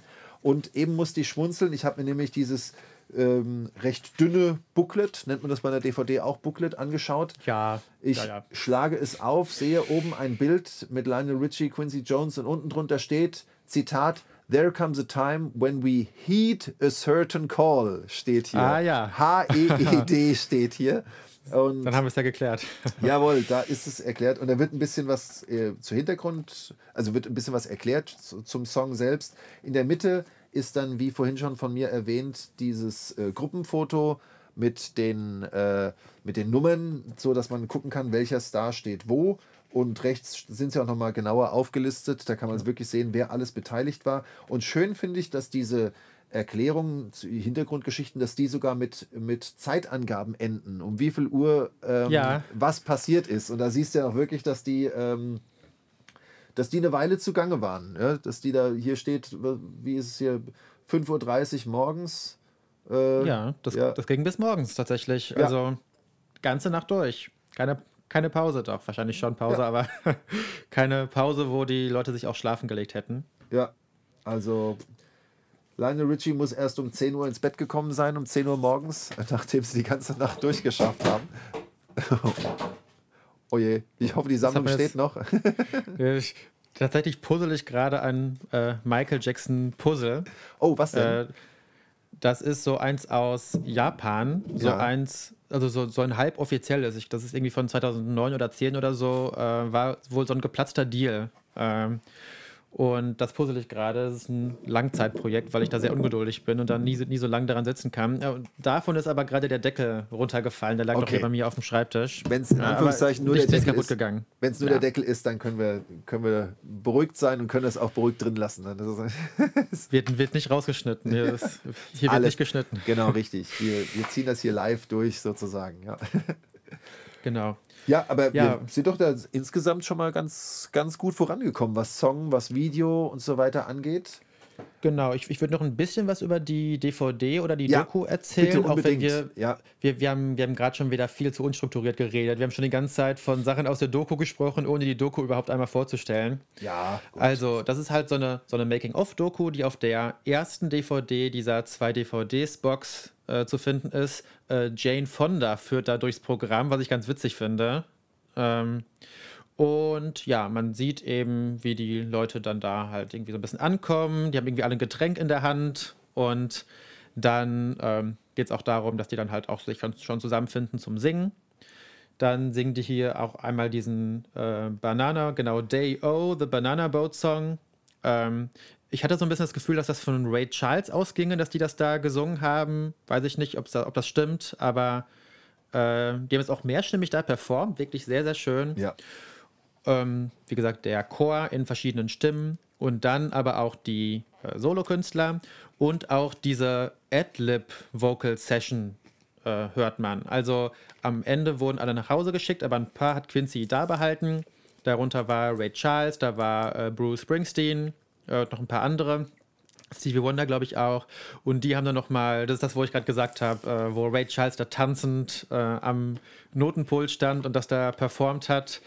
Ähm, das ist tatsächlich sehr, sehr schön zu sehen und hat sehr, sehr viel Spaß mir gemacht, sich das anzugucken. Wie gesagt, man kriegt so richtig ein Gefühl dafür, wie gut dieser Zusammenhalt da war, wie die in einem Strang gezogen haben und aber auch das Gefühl, wirklich dabei gewesen zu sein. Äh, obwohl sich das dann eher durch die anderen, durch die Bonusmaterialien von dieser DVD bei mir noch verfestigt hat. Oh, eine Sache, die ich mir hier noch aufgeschrieben habe. Auch da habe ich, ich kann nicht immer so gut alles im Englischen verstehen. Ich habe immer lieber Untertitel dabei. Deswegen war ich mir nicht sicher, wer das jetzt war, der da zu Gast war. Aber äh, die hatten eine Frau eingeladen, die irgendwie Äthiopien da vertreten hat. Mhm. Die hat dann, die kam dann da und hat erstmal in ihrer Muttersprache, weiß nicht welche das war, irgendwas gesagt. Und dann ist aber auch nochmal auf Englisch gesagt und die war wirklich richtig emotional angefasst und hat gesagt, danke, dass ihr das macht, danke, dass ihr uns nicht vergesst, dass ihr euch um unser Land kümmert. Und man hat richtig gesehen, wie halt richtig viele dann auch einfach Tränen in den Augen hatten von den Künstlern. Also ich glaube, Kenny Rogers war das, war das, der da auch wirklich sich dann eine Träne aus dem Auge gewischt hat und dann da auch irgendwie noch ähm, was so gesagt hat hinterher, so wie, wie, so, wie in, so einem, in so einem Interview. Äh, aber das war wohl auch nochmal so ein Moment, wo die dann auch mal alle realisiert haben, wofür die das eigentlich machen, ja. bei allem Spaß, den die da hatten. Und ich glaube, dadurch wird es halt auch erst so gut, wenn man sich dann nochmal wirklich vor Augen führt, warum machen wir das? Ja, da verhungern Menschen, da verhungern Kinder. Deswegen machen wir das hier. Und das war, fand ich nochmal einen sehr, sehr schönen Moment, um das zu sehen, ähm, dass die sich halt tatsächlich, dass sie wohl auch wirklich da sich Mühe gegeben haben, jemanden einzuladen, der dann da nochmal den Leuten, die halt irgendwie alle Millionäre sind, näher bringt, worum es da in Wirklichkeit ja. geht. Genau. Und ansonsten sind auf der DVD verschiedene Bonusmaterialien drauf, was ich zum Beispiel gar nicht wusste. Es gibt da eine, ein Karaoke-Track. Das heißt, es ist eine Instrumentalversion von We Are the World und über dem Video ist dann der Text ganz groß eingeblendet. Das heißt, man kann zu der Instrumentalversion singen. Es gibt von 2004 eine japanische CD, die auch mit einer DVD kommt. Ähm, da ist auch auf der CD die Instrumentalversion von We Are the World als Track drauf. Das wusste ich, aber das ist schon, äh, also auch auf dieser DVD diese Karaoke-Version gab. Das wusste ich nicht. Das war jetzt ganz neu für mich. Und ansonsten sieht man da noch ähm, Auszüge davon, wie Michael am Vorabend diese Guide-Up-Vocals aufgenommen hat. Ähm, man sieht halt Michael im Studio. Das sind auch diese Bilder, die man auch oft auf, in, auf YouTube auf so Zusammenschnitten ja. von Michael im Studio sieht. Äh, und man sieht auch, wie ja halt andere Vocals von anderen Künstlern für diesen Song aufgenommen wurden. Wie gesagt, unter anderem das von Cindy Lauper. Und auf der zweiten DVD ist noch eine weitere Doku drauf, nämlich so eine 20. Jubiläums-Doku. Und die muss wohl ziemlich lang sein. Denn wenn man hier mal auf diese DVD hinten drauf guckt, steht da, dass die, äh, also Program steht 52 Minuten und Bonus-Features steht 206 Minuten. Und das sind ja, das sind ja über drei Stunden. Und wenn diese eigentliche Doku nur 52 Minuten lang geht und diese anderen Bonus-Features, die gehen halt, keine Ahnung, irgendwie zu 10 Minuten, so, dann muss es ja noch eine sehr, sehr lange äh, Doku irgendwie geben, sodass man auf diese 200 irgendwas Minuten kommt. Ja. Und ich nehme an, dass es diese Jubiläumsdoku ist. Ich hatte dann ehrlich gesagt keine Lust mehr, mir die auch noch anzuschauen. Äh, aber die ist auf der zweiten DVD drauf. Also ich muss, es, ich muss es einmal gesehen haben, aber wie, wie vorhin schon gesagt, ähm, für heute habe ich nur reingeschaut in alles. Ich kann dir nicht sagen, wie lang es geht, ähm, ja. aber 206 Minuten, das wäre schon eine Ansage. Oder das ist schon eine Ansage, ne, wenn das... Ja, das ist sehr, sehr lang. Ja, ja mal gucken, bis, bis äh, die Folge hier veröffentlicht wird. Vielleicht kann ich ja nochmal reinschauen, dann schreibe ich das in die Kommentare, wie lang äh, das wirklich geht, beziehungsweise was da noch alles zu sehen ist. Genau, das äh, mache ich, glaube ich, auch. Ich gucke es mir wahrscheinlich auch nochmal an, um da sicher zu gehen, dass ich da auch nichts verpasse ja, es ist ja auch wie, wie so oft, wenn wir, wenn wir mal mit so, mit so einem Thema anfangen, dann merken wir oft, wie weit das gehen kann. Ne? Das ist ja sozusagen ja. hier so eine Startfolge für Michaels Zusammenarbeiten zu allem Möglichen. Mhm. Und da, wir werden bestimmt irgendwann nochmal zu We Are the World kommen und ähm, ja. da, da, merkt man ja dann auch, worauf man dann besonders achten muss. Und nächstes Mal gucke ich das genauer durch. und führen, wir können es ja auch jederzeit nachliefern, ist ja kein Problem. Wir wollen ja Geschmack machen, ja. wir wollen ja ein bisschen Appetit anre anregen, ja. Ganz genau. Und obwohl wir nur zu zweit sind, ich hatte gedacht, vielleicht, wenn wir nur zu zweit sind, dauert es nicht ganz so lange, die Folge. ich auch. Und dann sehen wir doch schon wieder irgendwie eine Stunde, zehn Minuten oder so auf. Ich hab's äh, auch gedacht. Es, es, war aber eigentlich vorauszusehen bei uns, äh, zwei alten Labertaschen, äh, dass es da doch wieder mehr in die Tiefe geht, als man es vielleicht sich ursprünglich ähm, vorgehalten. Ich bin dann auch immer so, ich denke dann immer, oh, dieser interessante Fakt, den schreibe ich mir doch noch auf. Den kann man ja sonst zur Not übergehen. Aber dann passt es irgendwie doch und man überspringt das doch nicht, sondern versucht doch irgendwie dann am Ende wieder alles reinzunehmen. Ja, Ah, ist immer absolut. wieder das Gleiche. Fallen immer wieder selbst drauf rein. Ja.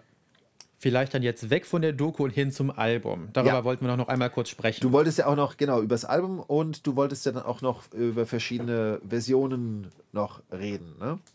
Genau, das, wir gehen ja jetzt ein bisschen schneller durch einfach. Alles klar. Dann kann ich vielleicht, bevor du dann wahrscheinlich länger ausführst, kann ich schon mal sagen, auf meiner CD ähm, aus diesem äh, ominösen Mainzer Plattenladen ähm, habe ich ähm, ein, das Album mit zehn Tracks drauf. Track 1, USA for Africa, We Are the World. Und dann kommen ähm, Songs von Steve Perry, The Pointer Sisters, Bruce Springsteen and the East Street Band, Northern Lights, Prince and the Revolution, Chicago, Tina Turner, Kenny Rogers und dann der Hugh Lew- Lewis and the News. Das sind die Ja, Künstler des Albums. Was Genau. kannst du uns denn da sagen von den verschiedenen Versionen? Was gibt es denn da so? Und in, auf welchen, äh, auf welchen äh, äh, Tonträgern gibt es die denn so?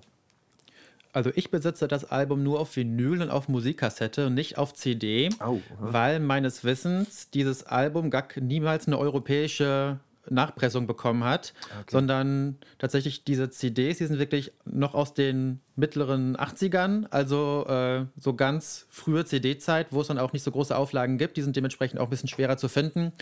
Und ich hatte, ich war nie bereit, diese 30 Euro auszugeben, die man für so eine CD bezahlen muss. Deswegen habe ich nur die Schallplatte und die Kassette. Und die Schallplatte kriegt man praktisch hinterhergeschmissen. Also das wäre meine Empfehlung, äh, sich das einfach auf Schallplatte zu Okay. holen. Ich habe es, wie gesagt, zum ersten Mal gehört, gestern, und muss sagen, ja, es sind viele Tracks, die man sich schon so anhören kann, aber jetzt nichts, was mich wirklich, wirklich vom Hocker gerissen hätte.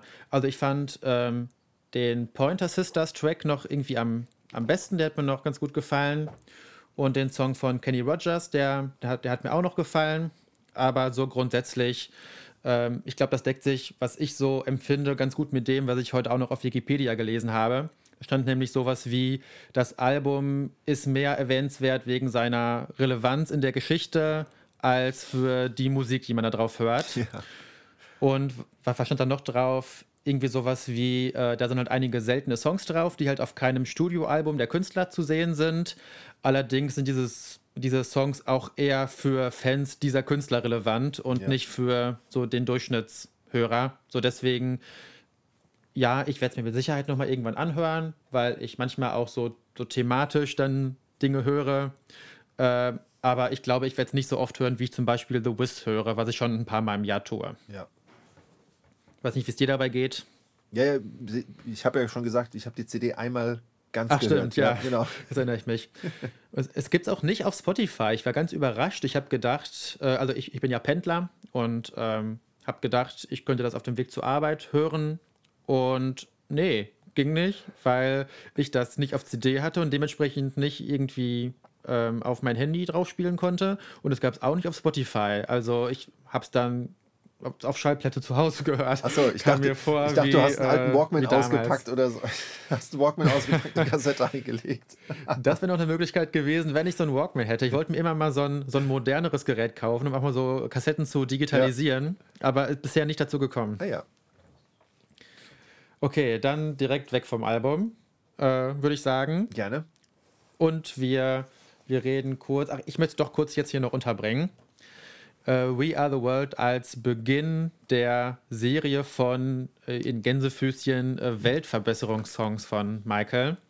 Weil danach war ja praktisch auf jedem Album so ein Song zu hören, der sich auch mit ähm, ja, sozialen Problemen oder Umweltthemen äh, beschäftigt hat.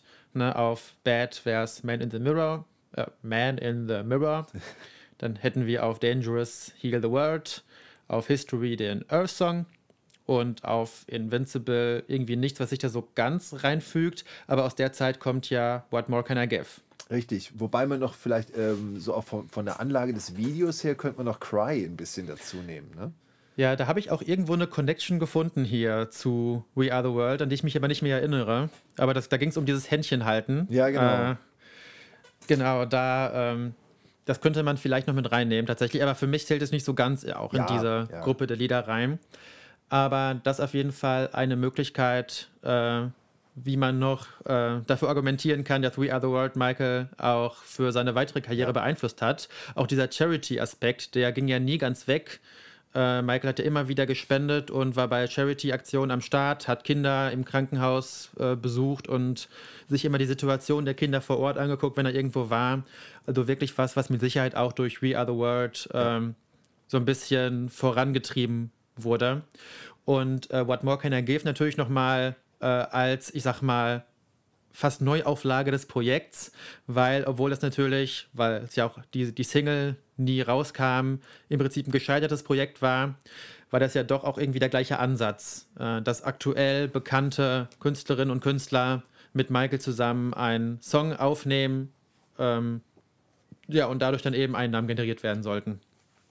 Ja, also What More Can I Give muss auch irgendwann mal eine eigene Folge werden. Das ist nämlich auch äh, gerade durch die, weil es ähnliche, ähnliche Ausmaße bei der Entstehung und bei der, bei der Produktion ja einnimmt wie We Are the World, aber halt ähm, ja nur ein Bruchteil der Auswirkungen Ja. hat. Ne? Man, das das Genau. kennt, ja, kennt ja fast niemand. Ne?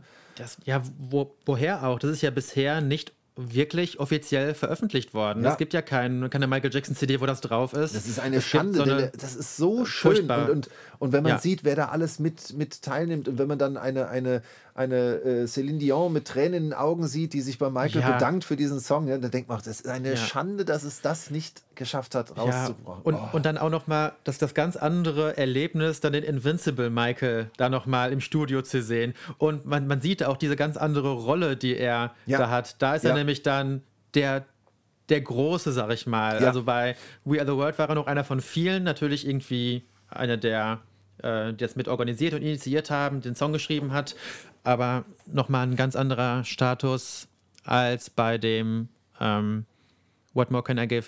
Aber äh, ich muss mich kurz entschuldigen. Ich hatte nämlich gerade, glaube ich, äh, meinen, meinen Mund ein bisschen zu weit weg vom Mikrofon. Ich glaube, man hört mich jetzt erst wieder lauter und gerade ein bisschen leiser. Nee, Oder vielleicht hat, hat Kai hier auch einen seiner Zaubertricks angewendet, keine Ahnung. Bestimmt. Okay. Ähm, das nur einmal so äh, am Rande erwähnt. What More Can I Give wird bestimmt nochmal Thema einer eigenen Folge. Oder vielleicht zumindest Teil einer Folge, wo es um Weltverbesserungssongs geht. Ja, so. ja das wäre auch eine Idee, ja, stimmt, absolut. Ähm, ich wollte gerade noch was sagen. Ah, genau, weil du sagst, äh, We Are the World, das zu Heal the World mehr oder weniger überleitet.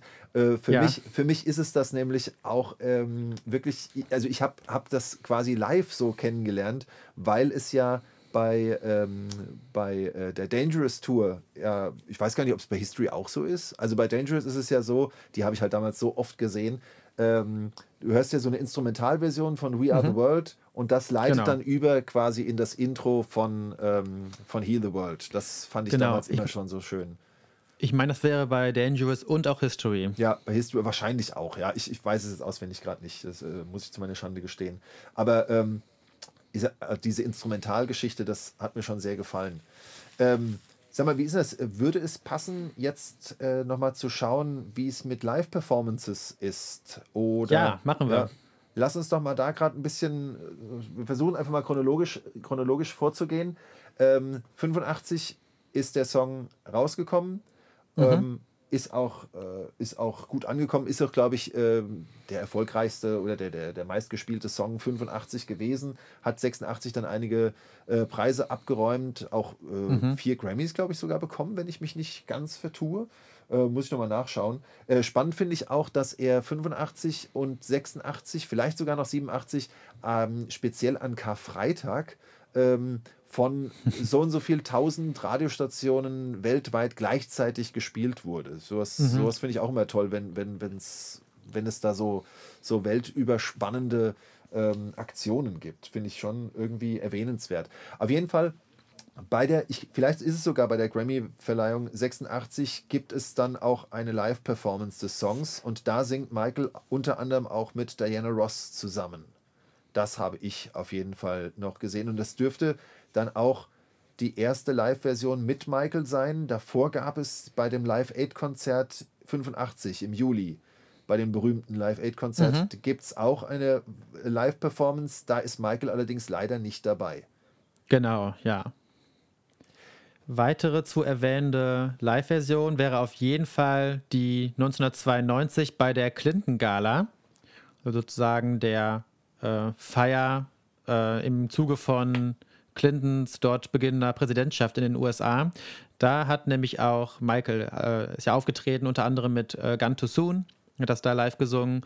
Und dort wurde aber auch noch mit äh, allen anderen, die da aufgetreten sind, zusammen We Are the World gesungen und da sind auch Live-Vocals von Michael dann dabei. Richtig, das ist, die haben da noch ganz schön, äh, wenn man sich das so anguckt, merkt man, die haben da, glaube ich, äh, technisch ganz schön äh, rum, rumbasteln müssen, weil dann hier ist mal das zu laut, da ist mal der Künstler nicht gleich Ja. zu hören und so.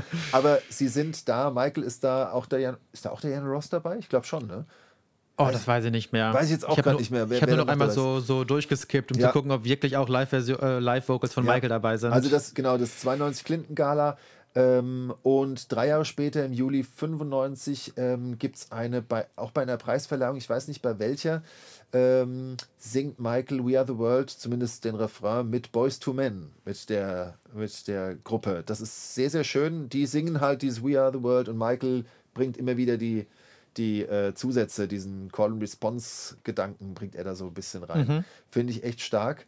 Ähm, so von der Chronologie her wären wir dann schon, sind die 90er dann schon durch. Wir haben dann äh, 2000, oder? Fällt, fällt dir noch was ein? ich in habe den 90ern? ja, ich, ich hab noch eine äh, Live-Version in dem For the Records Buch gefunden. Ja, erzähl. Äh, von 1999, wo Michael fast dabei gewesen wäre.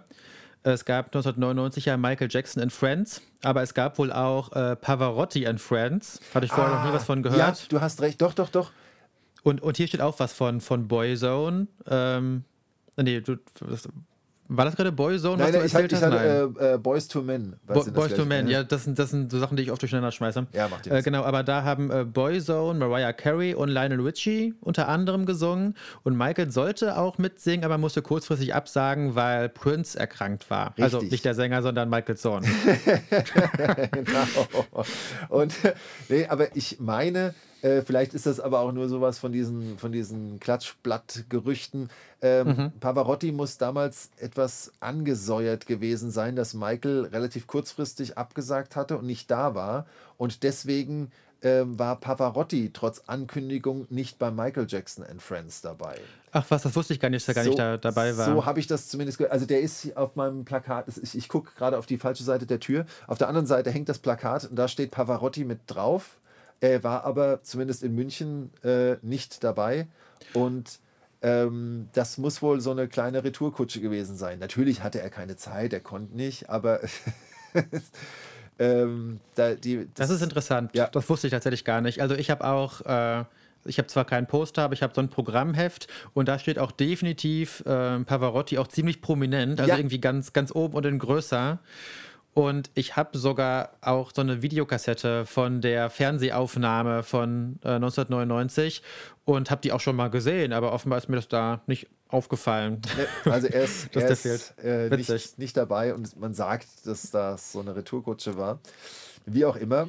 Ähm, bei den live Jetzt sind wir mit den 90ern durch. ja, jetzt sind wir mit den 90ern durch und ähm, dann sei noch äh, erwähnt, äh, wirklich meiner Meinung nach wichtig erwähnt, 15. November 2006, die World Music Awards mit Michaels ähm, Mhm. Auftritt zu einem ja, Kinder-Jugendchor We Are the World, beziehungsweise auch zur Aufnahme zum Teil.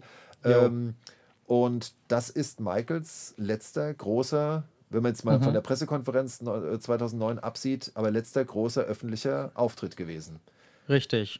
Und auch wenn es eigentlich keine Performance von ihm ist, sondern er nur während des Songs auf die Bühne kommt, also auch so ganz komisch mittendrin, Ja. gar nicht an so einer besonderen Stelle oder so, hört man ihn doch auch singen, wenn er das Mikrofon in die Hand gedrückt bekommt. Richtig. Also eigentlich ganz schön. Ja. Aber, aber wir müssen doch nochmal zurückgehen, weil natürlich We Are the World auch auf dem 30. Jubiläumskonzert 2001 gespielt wurde. Und äh, Stimmt, du hast recht. das- und dann wurde es ja auch, das- und dann wurde es auch, Entschuldigung, äh, 2001 wurde es ja dann auch noch bei United We Stand. Da wurde es ja dann wahrscheinlich auch nochmal performt, oder? Oh, das weiß ich gar nicht. Okay, gut. Hm. Äh, aber, aber bei dem 30. Jubiläumskonzert hatten wir uns nicht so auf dem Schirm, weil das nicht in dieser TV-Übertragung mit dabei war. Das haben sie da irgendwie rausgenommen. Ja, ja. Ähm, es ist aber auf äh, YouTube zu finden. Ja, stimmt. Und äh, es ist auch relativ lang. Ich habe es mir auch nicht ganz angeguckt. Und da ist nämlich auch Michael dabei und äh, macht da mit. Und da sind tatsächlich auch einige dabei von der originalen Aufnahme von 1985, unter anderem Quincy Jones und Kenny Rogers, die da äh, mit dabei sind. Und ganz kurioserweise auch äh, Yoko Ono. Keine Ahnung, was die damit zu tun hat.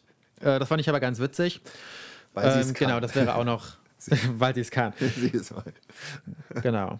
Ja, also mehr Live-Auftritte, die jetzt irgendwie besonders erwähnenswert wären, habe ich mir jetzt gar nicht mehr notiert. Ich weiß nicht, ob du noch welche. Nee, mehr, mehr habe ich auch nicht, aber ich finde, da haben wir doch einiges gefunden. Und ähm, ich weiß nicht, ob du den dir auch manchmal anguckst. Ich, ich sehe so gerne auf dem äh, YouTube-Kanal The Detail, da schaue ich mir immer so gerne mhm. die, die Jahresrückblicke vor allem an äh, die, sie da, die, er da, mhm. die sie da so machen. Und da kann man dann, also das meiste, was ich jetzt hier mir, hier mir notiert hatte, habe ich dort gesehen. Und weil, das, weil man dann weiß, okay, das ist jetzt Rückblick des Jahres 95 und dann ist dann ein kurzer Ausschnitt von diesem Boys to Men mit Michael. Mhm. Und da habe ich mir das dann aufgeschrieben. Also die empfehle ich auch sehr. Da kann man sich das echt mal schön angucken und geben. Fein. Ja, cool. Oh ja, We Are the World 25 haben wir erwähnt, 2010. Ja. Da ist er mit dabei. Es ist nicht live, aber ist äh, mit dabei. Und ähm, ach, du hattest, äh, hast mir noch im Vorgespräch oder gestern, ich weiß schon gar nicht mehr, hattest du ja noch gesagt, ich habe ja vorhin äh, Michael äh, aus seiner Autobiografie zitiert, sozusagen, mhm. dass er vom Kinderchor, von der Kinderchor-Version so begeistert ja. ist. Und dazu kannst du doch bestimmt noch was sagen, welche er dabei ich, meint.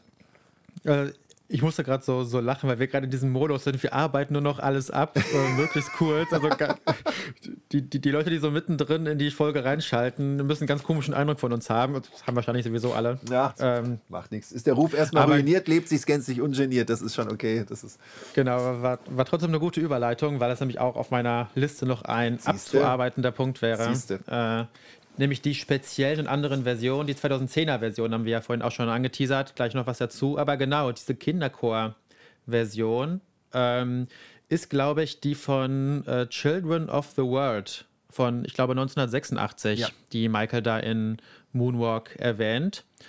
Ähm, die ist wohl in The Legend Continues kurz zu hören. Also hat Michael dann auch in seine ja. äh, Biografie, also seine Videobiografie irgendwie noch mit eingebaut ist in den USA und Japan sogar auch als Single erschienen. Ah, das und das ist, ähm, das ist, das ist wohl so ein Projekt gewesen, auch wohl auch so ein, so ein Charity-Projekt, wo auch noch mehrere Songs aufgenommen wurden. Und das ist eine wirklich sehr, sehr, sehr schöne Version, wo halt Kinder und aber auch Jugendliche, also da sind eindeutig auch irgendwelche 15-jährigen Jungs, die schon den Stimmbruch hinter sich hatten, ja. dabei. Was dem Ganzen natürlich nochmal eine schönere Varianz so in der Stimme gibt. Es gibt dann noch so Teile, wo dann nur so die ganz kleinen Kinder singen und dann singen wieder die Älteren. Sieht man in dem Musikvideo auf YouTube auch ganz schön.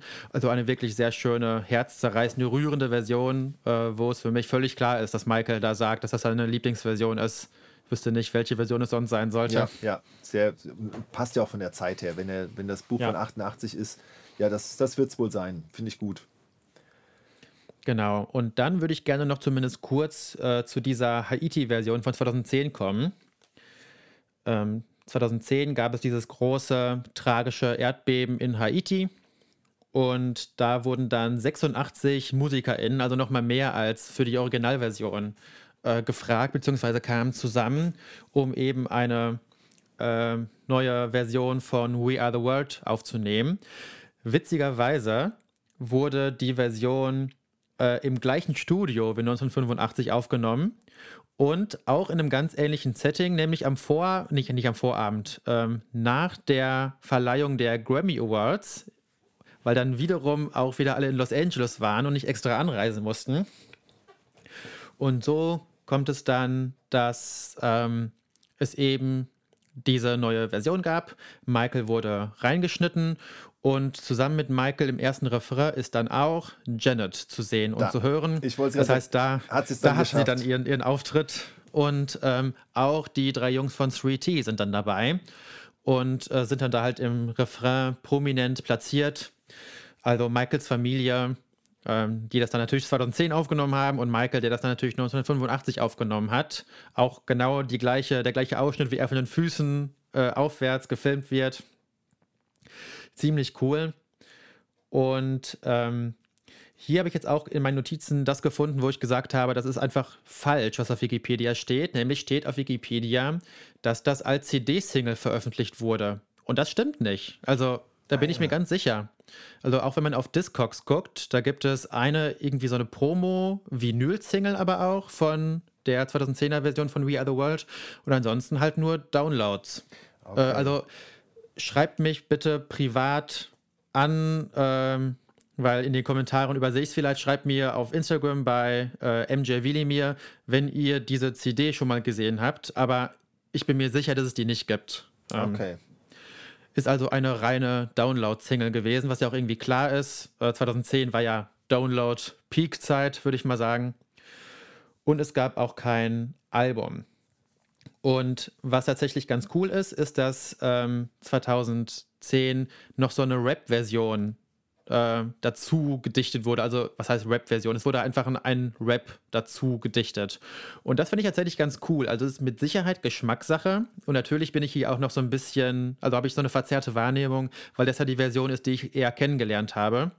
Aber ich finde es irgendwie auch jetzt rückblickend äh, irgendwie schön, dass dieses Projekt nochmal für andere Musikrichtungen äh, wie in dem Fall halt Rap oder Hip-Hop geöffnet wurde und so auch nochmal die Zielgruppe von Leuten, die sich da die Single potenziell kaufen und somit ähm, halt zum für die Charity halt was beitragen, äh, nochmal einfach erweitert wurde. Das finde ich also ganz schön und da sind also auch ähm, diverse bekannte Rapper dabei, LL Cool, Jay und äh, Will I Am und Snoop Dogg und ähm, Kanye West ist auch dabei. Also ganz cool. Und unter den äh, Sängerinnen und Sängern waren unter anderem Justin Bieber dabei, Jennifer Hudson, ähm, also auch einige, die man kennt, Barbara Streisand, Miley Cyrus, alles Leute, die ähm, schon auch Stars sind, Pink. Allerdings gibt es da wohl auch schon Kritik, beziehungsweise gab es wohl auch damals schon Kritik, weil die wirklich großen Stars halt von damals, beziehungsweise viele von denen halt nicht dabei waren, anders als 1985. Äh, nicht dabei sind zum Beispiel Beyoncé, Kelly Clarkson, Katy Perry, Lady Gaga, Rihanna, Taylor Swift, äh, Jay-Z, Alicia Keys oder Justin Timberlake. Das sind also welche, die man da vergeblich sucht. Und das ist schon ein bisschen schade, weil das lebt ja davon, dass alle sich das anhören, auch wenn man nur einen von den Künstlern toll findet. Ja. Und dass halt gerade diese, diese damals 2010 so großen halt nicht dabei waren. Das ist schon sehr schade. Und ich glaube, das ist auch einer der Gründe, warum dieses Potenzial, glaube ich, nicht so wirklich ausgeschöpft wurde.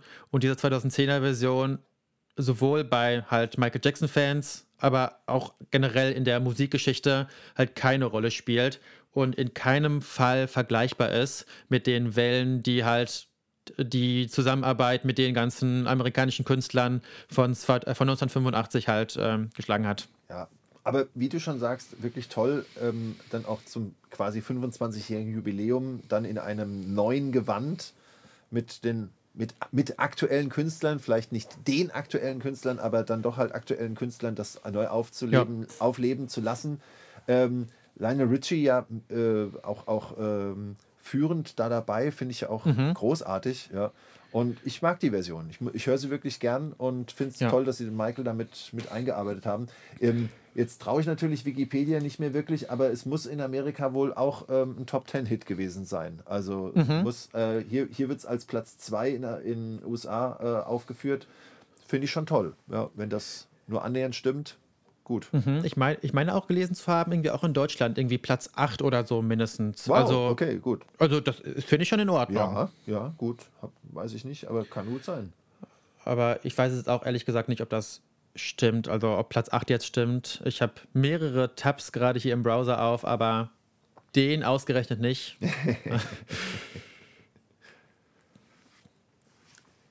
mhm, aber wenn du sie über, nochmal überfliegst. Hast du eben äh, schon gelächelt, dass wir unsere Sachen abarbeiten. Dann guck, ja. das, guck jetzt noch durch, dass wir auch nicht noch irgendein Häkchen vergessen zu setzen. Aber also ich muss sagen, von meiner Liste sind wir soweit durch. Ich traue mich mit Blick auf die Uhr gar nicht zu sagen, dass ich noch äh, für später, also nicht für uns, ich, ich habe noch äh, meinen mein Time Machine-Beitrag für März. Wenn das hier veröffentlicht Okay. wird, ist es wahrscheinlich der 1. April. Da dachte ich, muss, muss ja noch der März kommen, der steht noch aus. Äh, dadurch wird es nochmal fünf Minuten länger, aber naja, gut. Wenn man schon am Hören ist, komm. Ja, dann ka- kann man auch noch mal für ein paar Minuten dranbleiben. Und äh, es ist ja durchaus auch interessant, was du erzählst. Ne? Es ist ja jetzt keine lästige Pflicht für die Leute, äh, sich noch diese Informationen reinzuziehen. We Are the World kommt auch drin vor, ist ja dabei. Da es ja immer um März, Station von Michael im März geht, ist natürlich We Are the World und die Veröffentlichung 85 und so ist da natürlich mit erwähnt. Also, dann bleibt auf jeden Fall noch dran. Uns bleibt es nur noch Werbung für die Social Media Kanäle zu machen. Ich habe wieder keine Ahnung, wie die Kanäle heißen. Ich glaube auf Instagram äh, at der MJ Podcast. Richtig? Und auf YouTube ist es MJJ Reviews. Wunderbar. Und dann natürlich äh, solltet ihr auch noch definitiv dem äh, Malibu Fanclub äh, folgen. Nämlich auf Instagram unter. Malibu-MJ Fanclub. Das findet ihr auf jeden Fall. Und mich könnt ihr auf YouTube sowie auf äh, Instagram unter MJ Wilimir finden. Und gibt es noch weitere Social Media Sachen, die wir nennen? Nee, mehr fällt mir nicht ein. Und bevor wir irgendwas Falsches sagen, bleiben wir bei den Sachen, die richtig sind. Äh, die haben wir jetzt alle erwähnt. Dann machen wir es doch. Ach, äh, Ma- Malibu Fanclub auch noch auf Facebook. Ja, Natürlich. oh ja, stimmt. Äh, Siehst du? Sehr gut. Ach, du bist so gut. Dankeschön. Gottes Willen. Sehr gut. Äh, Absolut richtig. fast, fast vergessen. So, aber jetzt äh, verabschieden wir uns schon mal von euch und dann kommt gleich noch die äh, Time Machine. Ich möchte mich an der Stelle noch bei dir bedanken, Jonas. Danke, dass wir das hier zu zweit so durchgezogen haben. Nicht ganz so strukturiert wie sonst, aber ich glaube, ich glaube, ähm, unsere Dinge sind soweit da und wir versuchen ja überall die Verknüpfungen zu setzen. Und ich glaube, wenn man das in Gänze hört, fühlt man sich am Schluss auch ausreichend informiert. So hoffe ich doch. Denke ich auch. Und ich bedanke mich natürlich auch bei dir, Matthias. Hat äh, mir sehr viel Spaß gemacht, wie immer, äh, natürlich. Und ich hoffe, ihr hattet auch alle Spaß beim Hören. Und ja, wir hören uns dann demnächst wieder. Bis dann. Macht's gut. Ciao. Ich weiß nicht, wie ich dir sagen soll, aber du sitzt in der Zeitmaschine. L-O-V-E Matthias. Hallo ihr Lieben und auch alle anderen, hier nochmal wie angekündigt Matthias mit der Time Machine zu Michael Jacksons Stationen im Monat März. Wir beginnen mit dem Frühjahr des Jahres 1968. Die zweite Single der noch unbekannten Gruppe The Jackson 5 erscheint unter dem kleinen Label Steeltown. You don't have to be over 21 to fall in love. MJ ist gerade neuneinhalb Jahre. Die 70er. Zwei Jahre später erscheint die erste Motown-LP der Gruppe in Großbritannien, Diana Ross Presents The Jackson 5.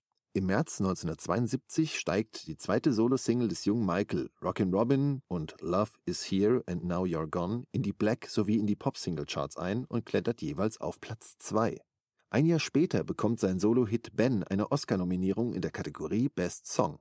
Michael trägt den Song sogar bei der Preisverleihung vor. Am 16. März des Folgejahres klettert die Jackson 5 Single Dancing Machine bis auf Platz 2 der Pop Single Charts. Nach dem Wechsel der Jackson-Gruppe von Motown zu CBS im März 1976 probieren sich die Brüder immer mehr selbst aus. Am 13. März des Off-the-Wall-Jahres 1979 erhält ihr Album Destiny Goldstatus, zwei Monate später Platin. Die 80er. Im März 1981 steht Michael dem Journalisten Danny Baker in einer Zeitspanne von drei Wochen Rede und Antwort, woraus ein Interview entsteht, das sich als das letzte für viele Jahre herausstellen soll. Bald darauf erscheint The Triumph, der mit Special Effects gespickte Promofilm zur Single Can You Feel It, erdacht, geschrieben und produziert von Michael Jackson. Im Folgejahr nimmt MJ zusammen mit Paul McCartney in Los Angeles den Song The Girl Is Mine auf. Wieder ein Jahr später wird der März zu einem Monat des Durchbruchs. Das Video zum Nummer 1 Hit Billie Jean, wie auch bald darauf der in diesem Monat entstehende Shortfilm zu Beat werden in der MTV-Playlist hinzugefügt. Ein Erfolg für schwarze Künstler, die bislang weitestgehend vom Sender ignoriert wurden. Ebenfalls in diesem Monat erreicht die LP Thriller sowohl in Großbritannien als auch in den USA Platz 1, was bis dato noch keinem Album gelungen ist. Zudem wird MJ der erste Künstler, der gleichzeitig Nummer 1 der Billboard Rock Album und Rock Single Charts einnimmt, wie auch in den R&B Album und Single Charts. Auch 1984 geht der Wahnsinn weiter.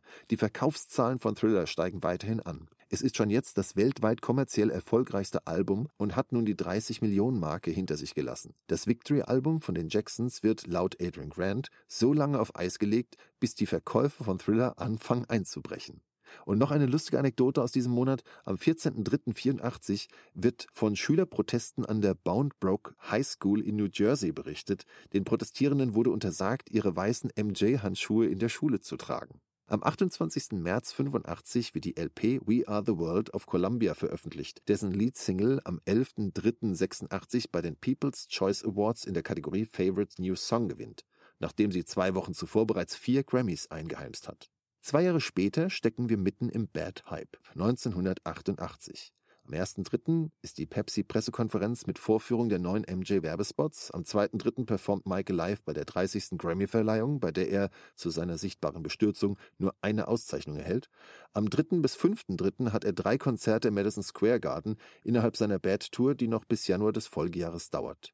Ende März 88 wird Man in the Mirror als vierte Single auch der vierte Nummer 1 Hit. Ein fünfter wird noch folgen. Natürlich ein weiterer Rekord für Michael. Die 90er.